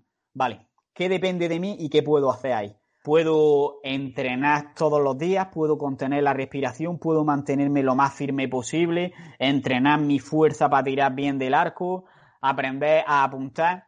Una vez ha hecho eso, una vez sueltas la flecha, puede que venga una ráfaga de viento y todo eso no haya servido de nada. Entonces hay que asumir que tu meta no es la de dar en el centro de la diana, sino que es la de haber entrenado y haber hecho todo lo que depende de ti lo mejor posible. Al final hay que tener en cuenta que muchas veces decimos que la vida no son matemáticas, pero a mí me gusta decir que en realidad las matemáticas son la única ciencia que puede representarlo todo en el mundo. El único problema es que no conocemos todas las acciones. Es decir, Tú hablas sobre cáncer, hablas sobre nutrición, hablas sobre entrenamiento. Todo tendría una ecuación matemática que da las fórmulas exactas, por así decirlo. El problema es que tiene unas constantes que no conocemos. De muchas cosas sí podemos aproximarnos mucho porque conocemos las constantes por así decirlo, que tienen más valor. Con constantes me refiero a X igual a 1 por A más 2 por B más 3 por C. Pues si conocemos las que son más grandes lo que multiplica, pues al final estamos conociendo la mayor parte de la ecuación. Entonces, en ese caso, tenemos conocimiento sobre un tema. Pero, por ejemplo, en el caso del cáncer, hay tantas variables y tan, todas afectan tan poco que por mucho que investiguemos por ahora, es muy difícil conocer qué es lo que causa el cáncer. ¿Sabes? ¿Entiendes lo que te quiero decir? Sí, era, era la regresión lineal, por ejemplo, los estudios esos que eran los que intentaban ver qué variables independientes eran las que conformaban todas juntas la variable dependiente o básicamente tenía que ver con eso. A ver, es que a mí me resulta fácil porque yo, yo soy ingeniero, entonces tengo la, la mentalidad. Es básicamente que todo en la vida lo podríamos representar con una fórmula, pero esta fórmula no sabemos todos los números de la fórmula. Si sabemos los más importantes, pues podemos más o menos aproximarnos a las cosas, pero nunca sabemos la fórmula entera. Es decir, lo que quiero decir, que el azar no existe, pero sí que podemos hacer que a ver, no existe el azar, pero sí que existe la probabilidad porque no podemos influir en todas, las, todas las variables que, afectan a algo. Por ejemplo, en el tema de la salud. Yo puedo hacer ejercicio, puedo comer lo mejor posible, puedo tomar los mejores suplementos, que eso no me va a asegurar que yo nunca voy a enfermar porque siempre va a haber variables que no van a depender de mí o que directamente no conocemos y no sabemos que es algo positivo para nosotros. Pero puedo maximizar la probabilidad de no enfermarme. Hasta ahí se ha entendido, ¿no? Claro, sí. A ver, recapitulando, resumiendo muchísimo, resumiendo muchísimo. Hay una variable. a ver, hay una variable dependiente que sería la salud. Y, la, y esa variable dependiente se influye de numerosísimas, casi infinitas variables independientes. Pues yo qué sé, los pensamientos que tengo en la cabeza, la comida que me como, eh, las horas que descanso. Y así sigue añadiendo, sigue añadiendo, sigue añadiendo. Entonces, ¿qué es lo que dice Carlos? Que te centres en el 20% de esas variables que componen la ecuación y que te van a dar el 80% de resultados y muy importante que esas 20% de variables dependan de ti. Que dependan de ti porque al final, mm, por ejemplo, yo los, mm, lo ejemplifico siempre, por ejemplo, con el tema del MIR. Yo ahora estoy preparándome el MIR y yo no me puedo concentrar en la nota que va a sacar uno de Barcelona yo me tengo que centrar en mi, en mi estudio diario, en que yo cumpla la planificación, en que yo me estudie los temas que me tengo que estudiar, en que yo me haga los esquemas, en que haga cantidad de simulacros, pero yo no puedo controlar lo que van a sacar los demás, ni puedo controlar, incluso si voy a probar o si voy a suspender el examen. Yo lo único que puedo es mi hábito de estudio, es lo único que, puedo yo controlar. Y, y te darás cuenta que estás siguiendo ese 20% porque en el momento que te empiezas a concentrar en una cosa que no tenga que ver con eso, te va a llenar de ansiedad. Exacto. Entonces, me he enrollado muchísimo y encima lo he explicado con términos de ingeniero que la mitad de la gente no va a entender, pero lo que estábamos era en que queremos buscar una recompensa a nuestro hábito. Y entonces, el primer paso para que cuando tenemos un hábito eh, tengamos cierta recompensa es que muchas veces lo que conseguimos con los hábitos no lo vemos de un día para otro, sino que lo vemos a largo plazo. Entonces, olvidarnos de ese largo plazo que ya llegará y tener como meta el propio hábito. Es decir, por ejemplo, yo quiero ganar seguidores en Instagram, que es algo que no depende para nada de mí. Y para ello me pongo el hábito de subir una imagen aportando algo todos los días. Pues el hábito es crear esa imagen y subirla y la meta sería la de ganar, a lo mejor llegar a 100.000 seguidores, por decir algo. Pues para mí la meta no es llegar a 100.000 seguidores, para mí la meta es subir una infografía hoy. Hasta ahí, el partido a partido del Cholo Simeone, así se entiende mejor. Luego, eh, si simplemente eso, como en realidad tú tu cuerpo o tú no estás percibiendo que recibes un premio, aunque en este caso sí, porque a lo mejor recibes mucho like o algo, pues eh, lo que se trata es de que tú tengas algo que tu cuerpo perciba un premio. Que muchas veces esto es bastante difícil y pueden, pero el premio es que a veces puede ser incluso cosas súper absurdas. Por ejemplo, simplemente tener una lista de tareas y el hecho de, de tachear la tarea una vez la hecho, eso es un premio para mucha gente. Aunque aquí habría que tener bastante cuidado porque muchas veces lo que vamos a hacer es apuntar muchas tareas tontas que están en el, en el 80% de tareas que nos van a dar solo el 20% de los resultados y vamos a perder mucho tiempo en ellas porque nos están dando esos premios, entre comillas, de tacharlas, pero en realidad no estamos avanzando hacia nuestro objetivo. Entonces, vamos a centrarnos en apuntar tareas que de verdad nos acerquen a nuestro objetivo y una vez las tachemos va a ser bastante satisfactorio. Y también, en vez de tacharlas, puede que esto no te estimule. Eh, una técnica, por ejemplo, que, que yo he aplicado es tener un bote y echarle a lo mejor cada vez que hago algo una canica. Entonces, cuando vas viendo que se va llenando el bote de canicas, eh, te va motivando bastante porque dices, hostia, es, que ya he llenado un puto bote entero de canicas por hacer algo todos los días. Y eso parecen tonterías, pero te pueden, te pueden venir bien. Otro tipo de recompensa, por ejemplo, puede ser eh, que si quieres dejar el tabaco y hasta ahora todos los días te estabas comprando un paquete de tabaco, te estás gastando 4 euros dices, vale, mi premio va a ser que voy a hacer un crucero. Entonces, cada día que no te compras el paquete de tabaco, esos 4 euros los vas a meter en una hucha y cuando acabe el año vas a coger con todo ese dinero que al final juntas bastante con 4 euros diarios y dices, pues me voy a hacer el crucero de mis sueños. Entonces, cada vez que eso, vas a pensar, hostia, estoy un paso más cerca de, de hacer el crucero, porque si no tienes dinero al final no lo vas a hacer. Y otra forma de, de premiarte sería el de concederte de vez en cuando un capricho. Antes hablábamos, por ejemplo, del tema de, del empaquetamiento de hábitos, de coger un hábito bueno y añadir otro hábito bueno justo después para que lo asocies y de esta forma como que tengas el primer hábito como estímulo para el segundo, ¿no?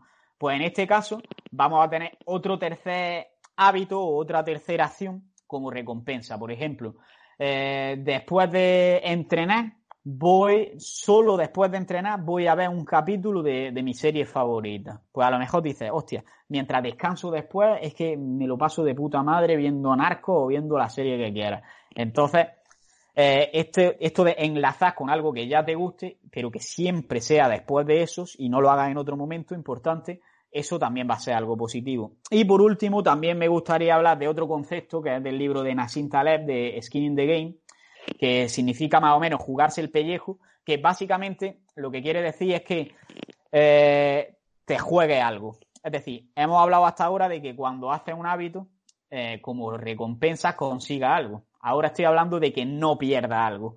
Por ejemplo, esto lo vemos mucho. Una persona puede que a lo mejor sepa perfectamente cómo llevar su dieta, sepa perfectamente cómo entrenar, pero el hecho de hacerlo él mismo no siente que está invirtiendo algo y entonces no lleva a cabo los hábitos que tiene que llevar, aunque sabe cuáles son esos hábitos.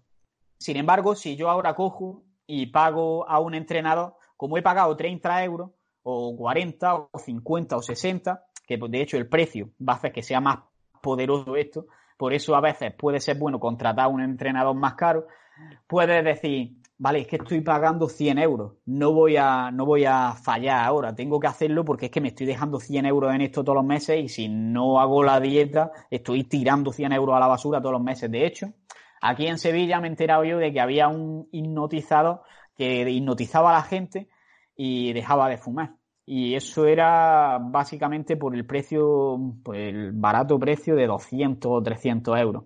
Y yo me pregunto, ¿la gente deja de fumar porque le han hipnotizado o deja de fumar porque ha pagado 200 euros y dice, me cago en la puta. Es decir, que ponga algo en juego y de esta forma, por la propia ley del costo hundido, que básicamente lo que nos quiere decir es que cuando has invertido algo te cuesta más abandonarlo. Por ejemplo, cuando llevas muchos años con una pareja, te cuesta dejarla porque dices, llevo tanto tiempo con esta chavala que, que ahora me resulta muy difícil dejarla porque ya que he invertido tanto en ella y, hemos luchado tanto por esto, ¿cómo lo vamos a dejar ahora? O con el hecho de una carrera, llevo cuatro años estudiando, ¿cómo la voy a dejar ahora en el último año? Sientes como que tienes que seguir invirtiendo simplemente porque ya invertí. Y esto lo podemos utilizar a nuestro favor para crear hábitos. Lo podemos hacer con lo que digo, de contratar un, un entrenador, lo podemos hacer apostando algo con nuestro amigo, que por ejemplo le diga, mira, me apuesto lo que sea a que voy a entrenar cinco días a la semana. Ya la siguiente me apostará a otra cosa, pero así va generando el hábito. Luego, eh, también pues, puedes hacerlo haciendo un compromiso público. Es decir, pone en Instagram, de aquí al día no sé qué, voy a llevar esta dieta y voy a colgar aquí los resultados, sean cuales sean. Pues a lo mejor simplemente por el hecho de verte en ridículo, de que no has cumplido con, tu objetivo, eh, vas a seguir mucho más los, hábitos que te van a llevar a cumplir con tu objetivo que, que si no hubiera hecho esa publicación. Claro. También yo personalmente me parecen todas muy bien, obviamente, pero mm, me gustan precisamente más las recompensas que sean, digamos, que tenga que ver más contigo, porque esas, digamos, son recompensas un poco más reactivas, ¿no? Dentro del ejemplo que dimos antes de, del niño que aprueba porque los padres le compran la bici. Básicamente no es para, no es para, a ver si me lo explico bien, no es para que los demás te vean conseguir algo, sino que tú lo consigas porque ese valor es bueno para ti y lo hagas simplemente por eso, porque es una motivación intrínseca al final, como, como hemos hablado. Y me ha parecido también curioso que esa que elijas tú, digamos, esa recompensa que dependa de ti. Por ejemplo, a mí me pasa con el tema de los likes, me pasó en su momento que obviamente estaba teniendo estaba teniendo poco impacto en Instagram y de hecho sigo teniendo poquísimo para tener 17.000 seguidores, que básicamente a mí me da igual. Pero yo desde que empecé a fijarme más en los posts que yo subía que en los seguidores que me seguían, automáticamente era como, puff, qué puta liberación, tío, porque yo me centraba ya en aportar y aportar depende de mí. No depende de mí ni quién me siga, ni quién me dé like, ni quién me dé un follow, eso es que me da igual. Yo quiero este canal para que, entre otras cosas, para que me sigan por la persona que yo soy y por lo que yo aporto. No, no quiero vender un falso personaje al fin y al cabo. Así que si la gente me tiene que dejar de seguir, pues que me deje de seguir, me deje de seguir, me importa tres cojones. Pero sí, el que se quede, será bien recibido. Me parece brutal. Tú al final dejas ahí lo que tienes que aportar y que sea la persona quien decida si lo quiere o no lo quiere. A ti te tiene que dar igual, exactamente. Lo mismo en las relaciones sociales, por ejemplo. Yo soy lo que soy y no voy a mostrarme porque tú seas de otra forma, de otra forma yo. ¿Sabes lo que te quiero decir? Es decir, a mí a lo mejor me gusta el flamenco y ahora mismo estoy conociendo a una chavala y es que odia el flamenco, yo no le voy a decir que a mí no me gusta el flamenco, le voy a decir que sí me gusta. Y si ella quiere quedarse conmigo, va a ser por quién soy, no porque yo esté fingiendo otra cosa. Exactamente. Exactamente. Y al, final es que mm, decir lo contrario sería mentirte a ti mismo, al, fin y al cabo. Y eso debería ser, ser al final es una honestidad brutal contigo mismo y con los demás. Y si la gente se tiene que enterar que me cepillo los dientes mientras me ducho, que lo sepan. O, de que te duchas sin jabón, ¿eh? Ah, es verdad, me, ducho sin jabón, ¿eh? Probarlo, no, no pasa nada, uno no huele mal. Tienes que hacer un podcast sobre eso. Tendría que investigar un poquillo primero, pero el tema de la microbiota cutánea, por lo visto, parece que los jabones que, típicos comerciales que venden no son muy recomendables, tienen tema de parabeno y eso. Se lo escuché a Sergio Fernández, que él lo hacía también, y dije, coño, lo voy a probar yo también. Y al final, lo peor que te puede pasar es que huelan mal. y no huelen mal. Pasado, ¿no? no, o sea, eh, por ahora no, pues vaya. Y no sé. Yo la verdad que lo recomiendo, porque al final es como, yo qué sé. Nos han metido en realmente, llevamos toda la vida pensando, tenemos que ducharnos con jabón, ¿por qué? De hecho, ahora que estamos hablando de hábitos y de recompensa, me gustaría hablar de dos ejemplos que son precisamente con el jabón y con la pasta de dientes. Que en realidad las primeras empresas que crearon pasta de dientes, eh, no. Tú ahora mismo cuando, cuando, cuando te lavas los dientes, después sientes como esa sensación de frescor, como un poco de, de un sabor así como ácido, ¿no? Digamos un poco. Sin embargo, las primeras pastas de dientes no eran así, pero precisamente por eso no se implementó en los, compradores el hábito de lavarse los dientes. Sin embargo, llegó una empresa, cogió, le echó, creo que fue ácido cítrico, para que cuando acabes de lavarte los dientes te dé esa sensación de fresco y de limpio.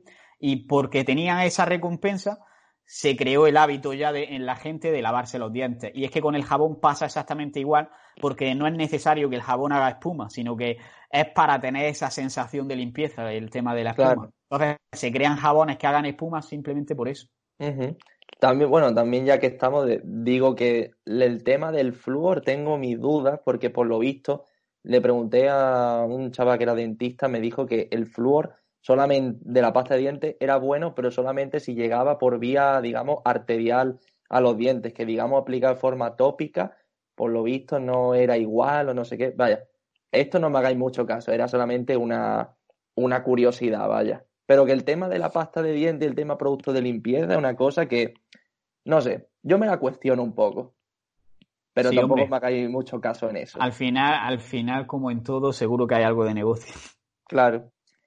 Pero bueno, profundizando, siguiendo con el tema de los hábitos, ya hemos dado básicamente un repaso a, a la fase de lo de, de lo de instaurar un hábito. Y ahora, pues bueno, llegaríamos a una fase de cómo prolongamos esa fase de mantener un hábito en la vida. Ya sabemos las fases que hay de establecer un hábito y ahora, ¿cómo lo podemos mantener a largo plazo, Carlos? Pues esto es lo más fácil, lo más fácil del mundo y lo más difícil al mismo tiempo, porque Simplemente se trata de tiempo, es decir, al principio nos cuesta mucho seguir el hábito, luego nos cuesta ya un poco menos, el tercer día un poquito menos y cuando lleva un año haciéndolo es que directamente, eh, antes que para ti lo normal era comer todos los viernes pizza, llevas un año entero comiendo ensalada de garbanzo y para ti lo normal es comes ensalada de garbanzos, ves a tu vecino que está pidiendo una pizza y dices, pero ¿cómo, cómo piden pizza los viernes los locos estos? Eh, y al final se te convierte en lo normal. Entonces, la primera clave básicamente es el, tiempo. Perseverar. Y luego, exacto, es seguir hasta que se convierta en lo normal y cada vez te cueste menos energía. Y luego, por otra parte, también el entorno considero que es bastante importante que te rodees de gente que tenga tus mismos principios, tus mismos ideales, tus mismos objetivos, porque al final, lo que tú has dicho antes, si todo el mundo eh, hacéis lo mismo, no solamente te refuerzas tú con tus propios hábitos, sino que también con los resultados de, tu gente, con las cosas que, que, van a hacer ellos, que igual tú no habías tenido en cuenta, pero también lo puedes mejorar, va a ser mucho más fácil que implementes esos hábitos que si tú eres el único en tu casa y están todos los demás al lado tuya comiendo pizza mientras tú te tienes que comer una ensalada, por decirte algún ejemplo. ¿no?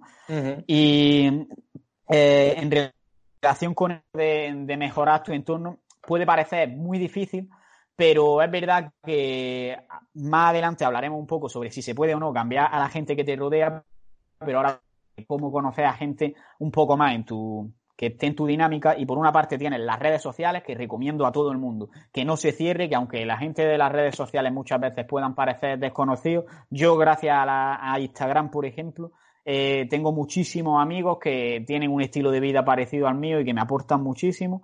Y por otra parte, lo que hablábamos antes de que seas fiel a ti mismo y lo que sea, lo practiques. Es decir, si yo eh, me gusta comer bien, no porque me vaya con gente que no come bien voy a dejar de hacerlo. Con comer bien me refiero a comer saludable, es decir, voy a seguir comiendo saludable, porque al final, cuando haya una persona que coma saludable también en ese grupo, va a sentirse identificado y se va a venir conmigo.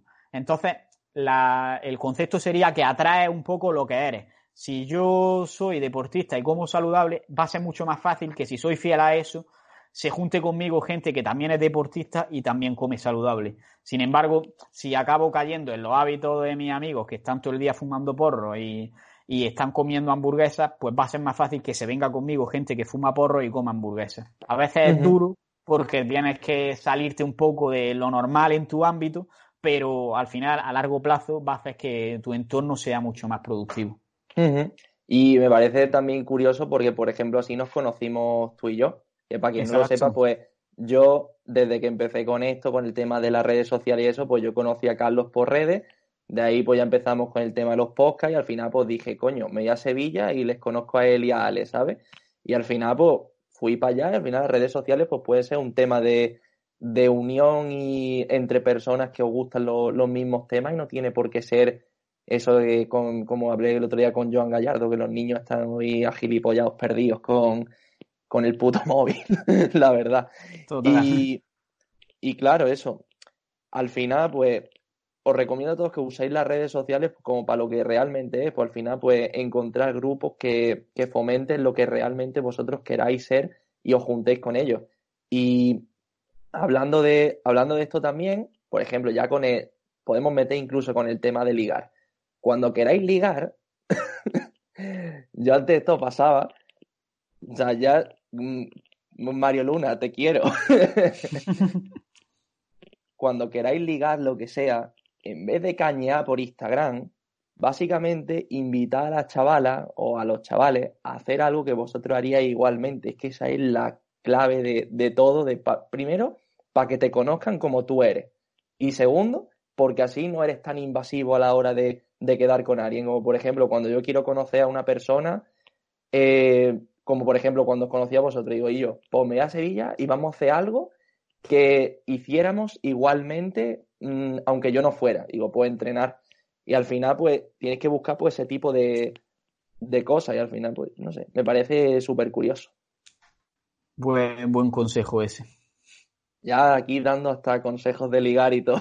Hombre, es que al final, es lo que te digo, el conocimiento horizontal al final hace que todo se relacione y sabiendo un poquito de todo, aumenta el conocimiento de un montoncito, aumenta en otro. ¿Sabes lo que te quiero decir? Si cada si cada tema, digamos que es un montoncito de, piedras, por así decirlo, echando piedras en uno, indirectamente estás echando en el otro.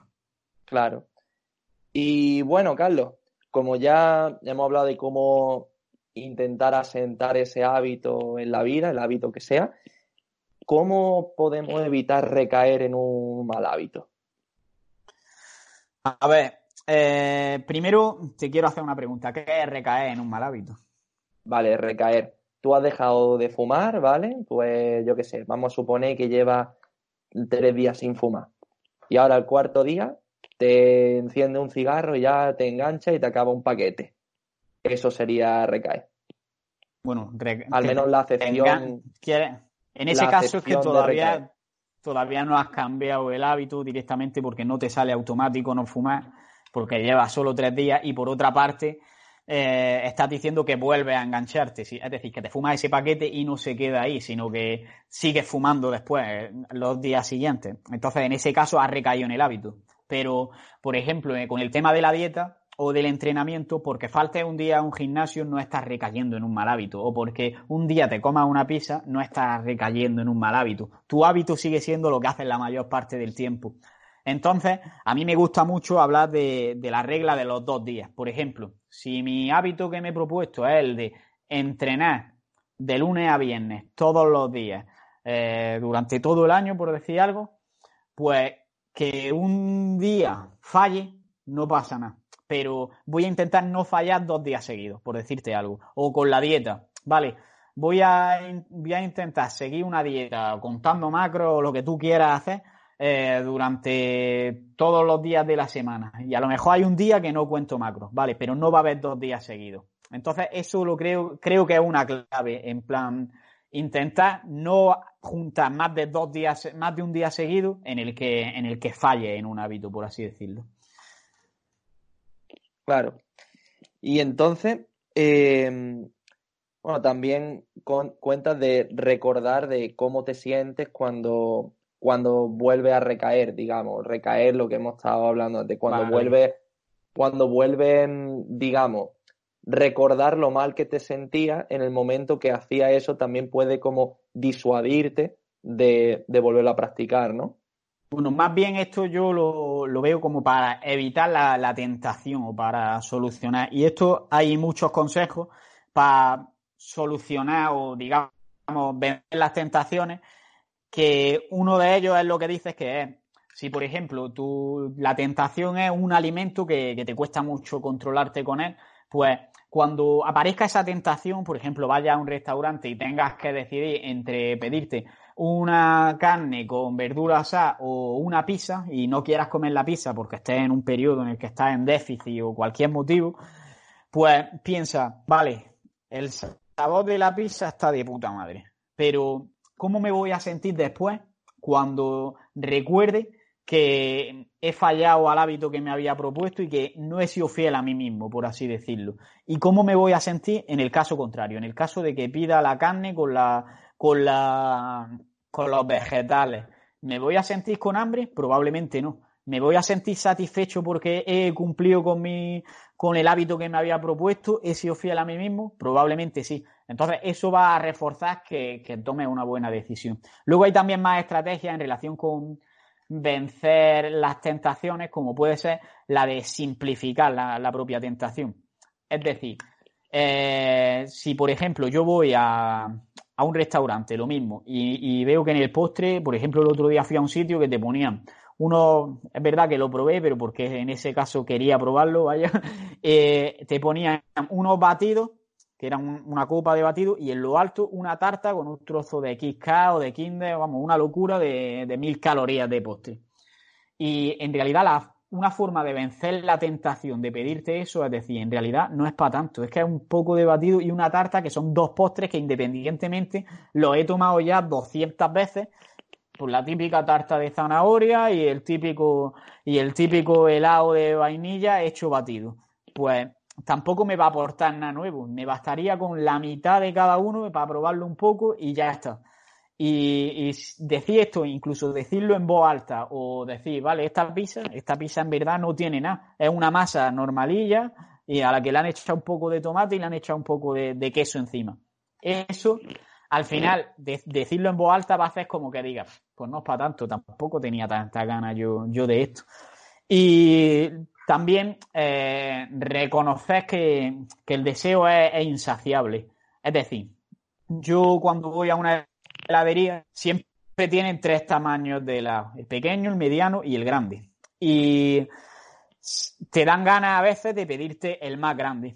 Pero cuando me pido el pequeño, ¿sabes lo que me pasa? Que me quedo con ganas de más pero es que cuando me pido el grande, también me quedo con ganas de más. Entonces, si sabemos esto antes de pedir, pues es más probable o que pidas el pequeño, que va a tener menos impacto al final en, la, en, tu hábito y en tu objetivo. Calóricamente, al menos. O, que directamente no lo pidas incluso, porque dices, vale, es que aunque me lo coma, va a seguir, va voy a seguir teniendo ganas. Entonces, ¿para qué me lo voy a pedir? Y luego, por último, también es que no siempre tenemos que evitar las tentaciones, que no está mal darse un capricho de vez en cuando y esto va a reforzar los buenos hábitos que tenemos, porque si piensas que hay algo que no lo vas a poder hacer nunca más, como me pasaba a mí cuando he contado antes de que estaba con una dieta muy estricta y veía las pastelerías y decía, hostia, es que esto no lo voy a poder yo comer nunca más si quiero mantener estos abdominales. Si piensas así, el día que te comas la tarta es que no te vas a comer un trozo, es que te vas a comer la tarta entera. Entonces, darse de vez en cuando el caprichito de una pequeña dosis de, esa tentación es bueno porque al final va a hacer que, que inconscientemente no, no, te canses tanto de lo que estás haciendo, de vez en cuando te da un capricho y, va a ser mucho más fácil seguir esos hábitos a largo plazo. Claro, y ahí, por ejemplo, también entraría la, típica estrategia de, compartir postres. Pues al fin y al cabo, si simplificas la tentación y dices, bueno, el brownie ese al final que un trozos que le han echado sirope por encima, la masita y que sabe a chocolate. Dice, vale, te lo simplifica y dice, vale, pues a eso pues no me importa compartirlo. Al final te has metido la mitad de calorías que te podría haber metido. Y al fin y al cabo, pues dentro, calóricamente al menos, como tú has dicho, impacta muchísimo menos tu objetivo y lo que tú quieres al final es probarlo, tampoco porque eres, eres insaciable y además ya sabemos que ese tipo de productos están destinados a eso, a inhibir nuestros mecanismos de saciedad y que podemos estar comiendo, estar comiéndolo continuamente. y claro, bueno, el, tema de compartir postre tampoco he descubierto América, pero vaya. pero luego a la gente le cuesta, ¿eh? Que también, bueno, ya que estamos dando hábitos como ejemplo, también, también creo que puede servir. Y una pregunta, Carlos. Esta ya quizás creo que puede ser la más, la más complicada de todas, pero ¿Se puede influir en los hábitos de los demás? A ver, poder se puede. Otra cosa es que sea fácil o difícil. Si, es una persona que está dispuesta a cambiar y a, y a mejorar su hábito, obviamente sí. Por eso nos funcionan a nosotros las redes sociales y hay gente que nos hace preguntas y que de vez en cuando nos mandan mensajes dándonos las gracias o nos mandan una foto suya de decir, hostia, gracias a tus consejos he perdido 60 kilos. ¿Pero por qué? porque esa persona ya tenía una motivación intrínseca. Sin embargo, si a ti llega y tiene a, tu padre o tu madre que come mal, no se mueve, y tú le, te pones a insistirle con que coma mejor y se mueva es como cuando a los niños le dicen que tienen que estudiar y encima que tienen que estudiar cosas que no les gustan, que va a ser, va a causarle incluso más repulsión y va a ser muy difícil que cambien esos hábitos. Tú puedes dar consejos cuando te los pregunten, pero mi consejo es que no, no insistas, sino que simplemente con tu ejemplo sea la forma en la que va, en la que va a influir en los hábitos de los demás. ¿Por qué? Porque por una parte, ya que hemos hablado de postres, si yo voy contigo hoy a cenar y tú te pides un postre, yo me puedo pedir un postre y me, da igual porque digo, vale, es que él se la ha pedido. Pero si tú vas a pedir un postre y digo, yo no, yo no quiero postre, tú en cierto modo va a decir, hostia, que el cabrón no se ha pedido postre y yo aquí comiendo solo como un gordo, no sé qué. Al final, en ese caso, eh, está, estaría yo con mi ejemplo haciendo, mejorando un poco tu hábito porque a lo mejor la próxima vez va a decir, hostia, este no se va a pedir postre, pues yo tampoco. De hecho, yo, por ejemplo, no he conseguido que mi madre entrene, un día conseguí que hiciese 20 sentadillas, que algo es algo, pero sí que conseguí que antes casi toda la comida la hacía frita y ahora por lo menos eh, cuando son cosas fritas, en plan que hace algún rebozado o algo, lo hace en el horno sin utilizar aceite, que ya es algo que mejora y de vez en cuando eh, veo que ha comprado algunos alimentos más recomendables que otros gracias al ejemplo que, yo le he dado, en cierto modo. Y ¿qué más podríamos decir de, cambiar hábitos de los demás? Yo creo que, que poco más. Al final es la información que sea suficiente y sobre todo el ejemplo cuando es alguien que no quiere que no quiere cambiar por sí solo. Mm. Yo añadiría aquí, por ejemplo, una estrategia que dice mucho Rafael Santandreu en sus libros, que es eh, sugerir siempre las cosas y nunca imponerlas. Por ejemplo, sugerirla, a ver, esto puede sonar muy hierbas, pero puedes decir, eh, yo qué sé, por ejemplo, quieres que, mm, por poner que tus padres entrenen, dice, bueno, mamá, yo te voy a querer mucho, hagas lo que hagas, te voy a querer siempre. Pero si ya hiciera, yo qué sé, 50 sentadillas, ya te querría muchísimo más. Y así como, por ejemplo, estás como dándole ese impulso de decir, ah, mira, pues me va a querer más. Aunque, aunque no la haga, me va a querer, pero si la hago, me va a querer más, ¿sabes? Es como estás dándole ese incentivo que esa persona la quiera hacer, siempre sugiriéndoselo.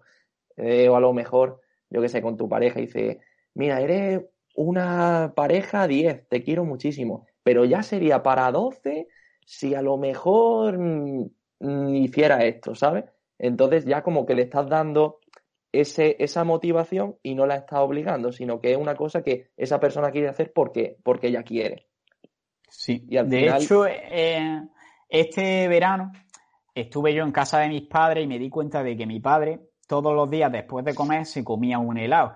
Y yo pensaba, hostia, que eh, con cómo es él, prefiero que no se coma el helado porque tampoco es que esté sobrado de salud y digo, voy a intentar hacer algo para que no se lo coma. Al principio probé con regañarle y le decía, papá, que te estás comiendo un helado todos los días, no me digas que comes bien. Y él su respuesta siempre era, esto es la excepción, esto es solo hoy. Pero al día siguiente volví a hacerlo, es decir, la excepción por los cojones.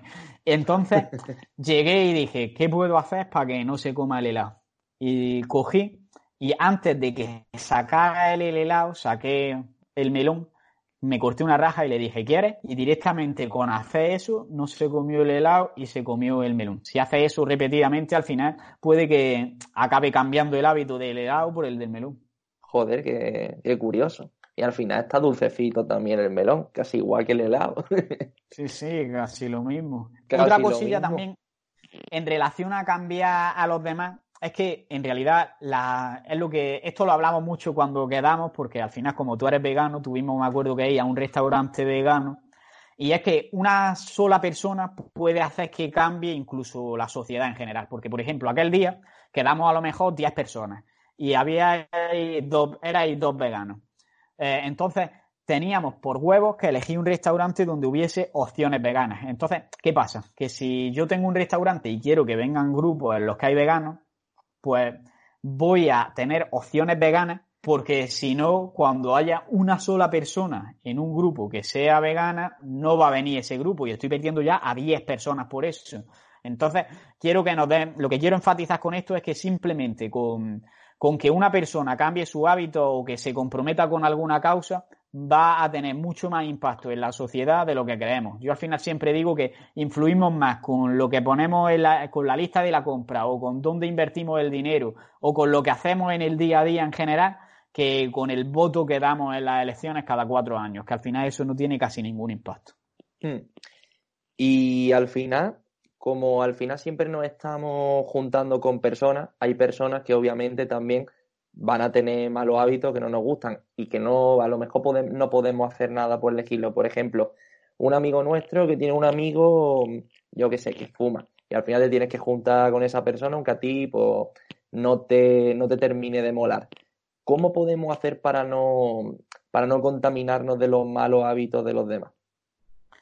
Vale. Eh, aquí primero es tener convicción de lo que queremos y de lo que tenemos que hacer para lo que queremos conseguir. Es decir, lo que hablábamos antes de tener claro nuestros principios y nuestros valores. Si yo tengo claro que para mí lo más importante es mi salud, difícilmente se me va a pasar por la cabeza empezar a fumar. De hecho, es que cuando, por ejemplo, yo no bebo cerveza y siempre me dice la gente, eso es que tienes que beber cerveza porque no la has probado suficiente y por eso no te gusta. Y digo, es que no soy tan gilipollas para ponerme a beber cerveza que no me gusta y que sé que es mala.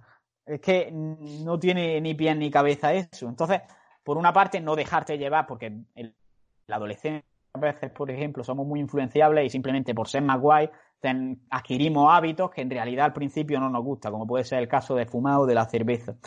Luego también lo que hablábamos antes, de distinguir lo que depende de ti y lo que no depende de ti. Y los hábitos de los demás no dependen de ti, pero tú sí puedes controlar lo que haces o dejas de hacer. Entonces, no porque tú te pidas una hamburguesa o porque tú te pidas un postre, yo tengo que pedírmelo. Yo tengo claro mi objetivo, como he dicho, entonces no voy a pedirme ese postre porque ahora mismo estoy perdiendo grasa o porque quiero cuidar mi salud o porque me comí ya otro postre ayer y no quiero fallar dos días seguidos en, el hábito.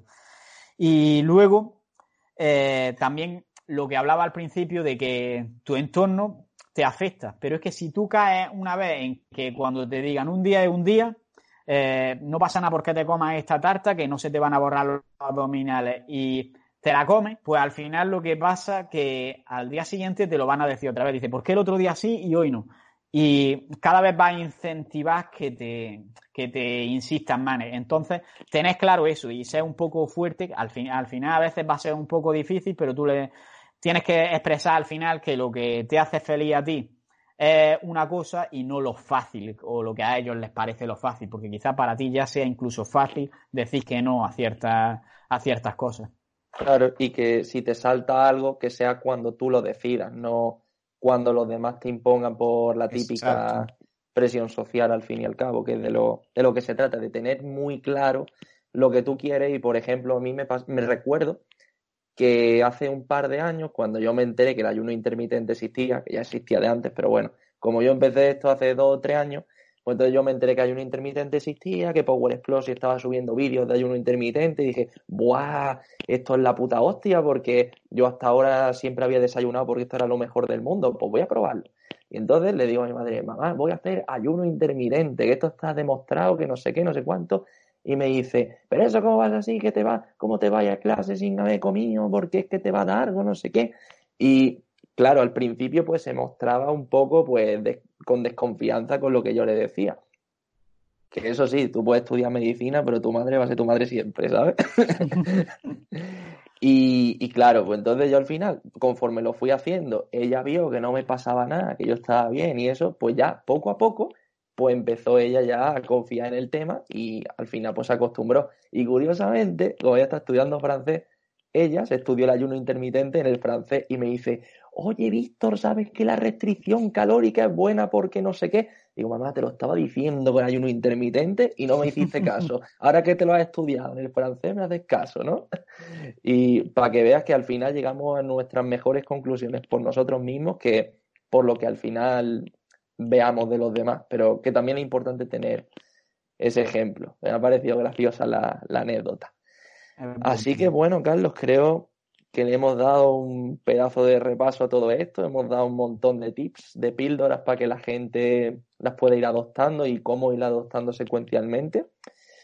Así que, mm, como hemos dicho tantas cosas, ¿Qué sería el pareto de lo que has dicho? Lo, más importante, el 20% de cositas que, que sería lo más, el 80% de esta charla? Yo creo que lo más importante de todo es que si te tienes que centrar en unos hábitos o en cualquier cosa en, la vida, que le des importancia únicamente a lo que dependa en cierto grado de ti y lo que no dependa de ti, ignóralo como si no existiese. Y además de que dependa de ti, que sea importante. Es decir, lo que hemos hablado, que sea del 20% de un campo que te va a dar el 80% de resultado. Yo creo que esa es una máxima que se aplica prácticamente a, todos los ámbitos de, la vida, es centrarte en lo que depende de ti y es importante y que en mi caso por lo menos es de lo que más me ha beneficiado porque te hace que no le prestes atención a cosas insignificantes sobre todo y que centralice y focalice mucho mejor tu energía y tu tiempo.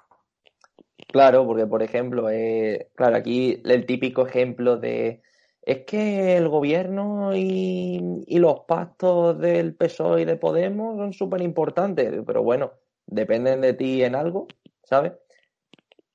el, clásico ejemplo, me, no me gusta el color de esta pared. Puedes hacer eso y sentarte en el sofá o puedes decir, no me gusta el color de la pared. Voy a ir a, a la tienda de pintura, voy a comprar pintura roja que me gusta más y voy a pintarla. Hay que tener claro que si que actúe en ello y, si no te importa, ignóralo. Si no te importa o si no puedes hacer nada con ello, ignóralo. Cambia lo que puedas cambiar. Exactamente. ¿Y qué libro, qué autores, qué, bibliografía nos aportarías para, poder profundizar, Carlos? ¿Sobre hábitos o sobre cualquier temática? Eh, sobre hábitos, cualquier temática que a ti te haya servido, te haya interesado o pueda ayudar. Vale. Eh, te voy a decir, te podría decir muchísimo, en verdad. Eh, de, ya hemos hablado bastante sobre durante la entrevista de el de psicología del éxito de Mario Luna a nivel de desarrollo personal y entender muchas cosas que nos van a hacer más fácil cumplir nuestros objetivos, lo considero una obra maestra. Creo que tenía mil y pico páginas, yo hace ya bastante que me lo leí, pero es un libro que a tope. es un libro que recomiendo totalmente sobre psicología. Me gusta mucho el de Pensar rápido, pensar despacio, de Daniel Carnegie o algo así. Kahneman. Ese libro, Kahneman, eso. Es el Carnegie el de algo, es algo de economía. Sí, el de influir en las eh, personas y eso. Pero ese libro es muy repetitivo, a mí no me. Sí, a mí, no, me, a mí no me terminó de gustar. Eh, luego, eh, también es verdad que lo de los libros no me gusta recomendar así de forma general porque más bien depende de, qué quieres aprender y cuál es tu nivel. Entonces, dependiendo de eso, te recomendaría unos libros u otros. Por ejemplo, sobre inversión en bolsa también he leído bastante y te podría recomendar, por ejemplo, el pequeño libro que genera riqueza o Buffetología, como de Warren Buffett. No lo ha escrito Buffett, pero ese libro para iniciarse lo considero bastante bueno. Eso de sobre inversión en bolsa, ¿no? Sí. Vale, vale, sí, sí. Tú sigue, tú sigue, que yo de esto. O, sobre, o sobre economía también los típicos, de padre rico, padre pobre y ese tipo de Kiyosaki. O también eh, libros sobre nutrición y todo esto que me gustan mucho. Si tienes ya algo de nivel, por ejemplo, el del cerebro obeso de Luis Jiménez me gusta mucho. El de lo, lo, que dice la ciencia para adelgazar de él también es muy bueno. En general, los libros de Luis Jiménez son bastante recomendables. Y luego ya, pues, los más famosos de, si quieres empezar, de Mi dieta cogea, Mi dieta ya no cogea, el de Carlos Ríos, de Come comida real. Ese es muy bueno, la verdad. Aquí, aquí algunos libros así también interesantes. Eh, el de fitness revolucionario, el de no, me acuerdo ahora mismo, no me acuerdo ahora mismo el nombre, pero ese para tener un concepto básico de la salud de todos los aspectos es muy bueno. Salud Salvaje eh, se llamaba, creo. Eso, Salud Salvaje, eso es. No me acordaba del nombre específico. ¿Qué más libros te puedo recomendar? Yo creo que con eso tenemos bastante. Si quieres... de nutrición, de, entrenamiento, quizás nos has dicho. Ah, bueno, de entrenamiento, si lo que quieres, si lo que te interesa es la hipertrofia, el de las pirámides, las pirámides de la nutrición, tanto la de la nutrición como lo del la del entrenamiento, lo considero una de las bases si quieres empezar a aprender sobre nutrición o sobre entrenamiento de fuerza e hipertrofia, empieza por ahí. Perfecto. Pues bueno, Carlos, hasta aquí la entrevista y ¿dónde podrían encontrarte y dónde podrían escuchar tus redes sociales? Bueno, ya, ya lo he dicho al principio, que sería en mi Instagram, que es Fitman Power, todo junto, porque no se pueden poner espacio en el nombre más que nada. Luego también en mi propio podcast, que es Fitman Power y luego pone entrenamiento, salud, nutrición. También tengo otro podcast con Alex Carrasco, que sé que también lo va a entrevistar, que es el de El Rincón Metabólico, donde hablamos un poco de CrossFit. Tú, de hecho, saliste allí y que es un poco más de cachondeo, no es un podcast tan serio como esto, sino que directamente es como mezclar esto con la resistencia, por así decirlo, de David. Ah, está guapo, está guapo. y luego ahí estuvo guapo. Luego tendríamos también eh, mi página web, que sería Fitman Power, o mi canal de YouTube, aunque realmente lo que subo en la web sí es verdad que son artículos de vez en cuando, pero no la tengo muy activa. Y en, en el canal de YouTube normalmente subo lo mismo que en el podcast, pero a veces vienen cosas que son buenas de ver y tengo algunos vídeos también antiguos que he subido sobre diferentes temáticas que no están en el podcast, entonces puede ser interesante verlo. Y yo creo que nada más. Joder, pues ha estado súper interesante, Carlos. Encantado de estar contigo y nada, estamos en contacto para, todo lo que quieras. Pues nada, y cuando quieras ya sabes que tú también puedes volver a mi podcast, que hace ya mucho tiempo que grabamos. Cuando tú quieras, tío. Pues nada, encantado. Un abrazo. Saludos y muchas gracias. Y hasta aquí llega el episodio de hoy. Si te ha gustado, puedes apoyarnos y darnos más difusión compartiéndolo en las redes sociales, dejando una valoración en iTunes o un comentario en iVoox y sobre todo, seguir viendo los siguientes episodios. Nos vemos en el siguiente y un saludo y a seguir creciendo.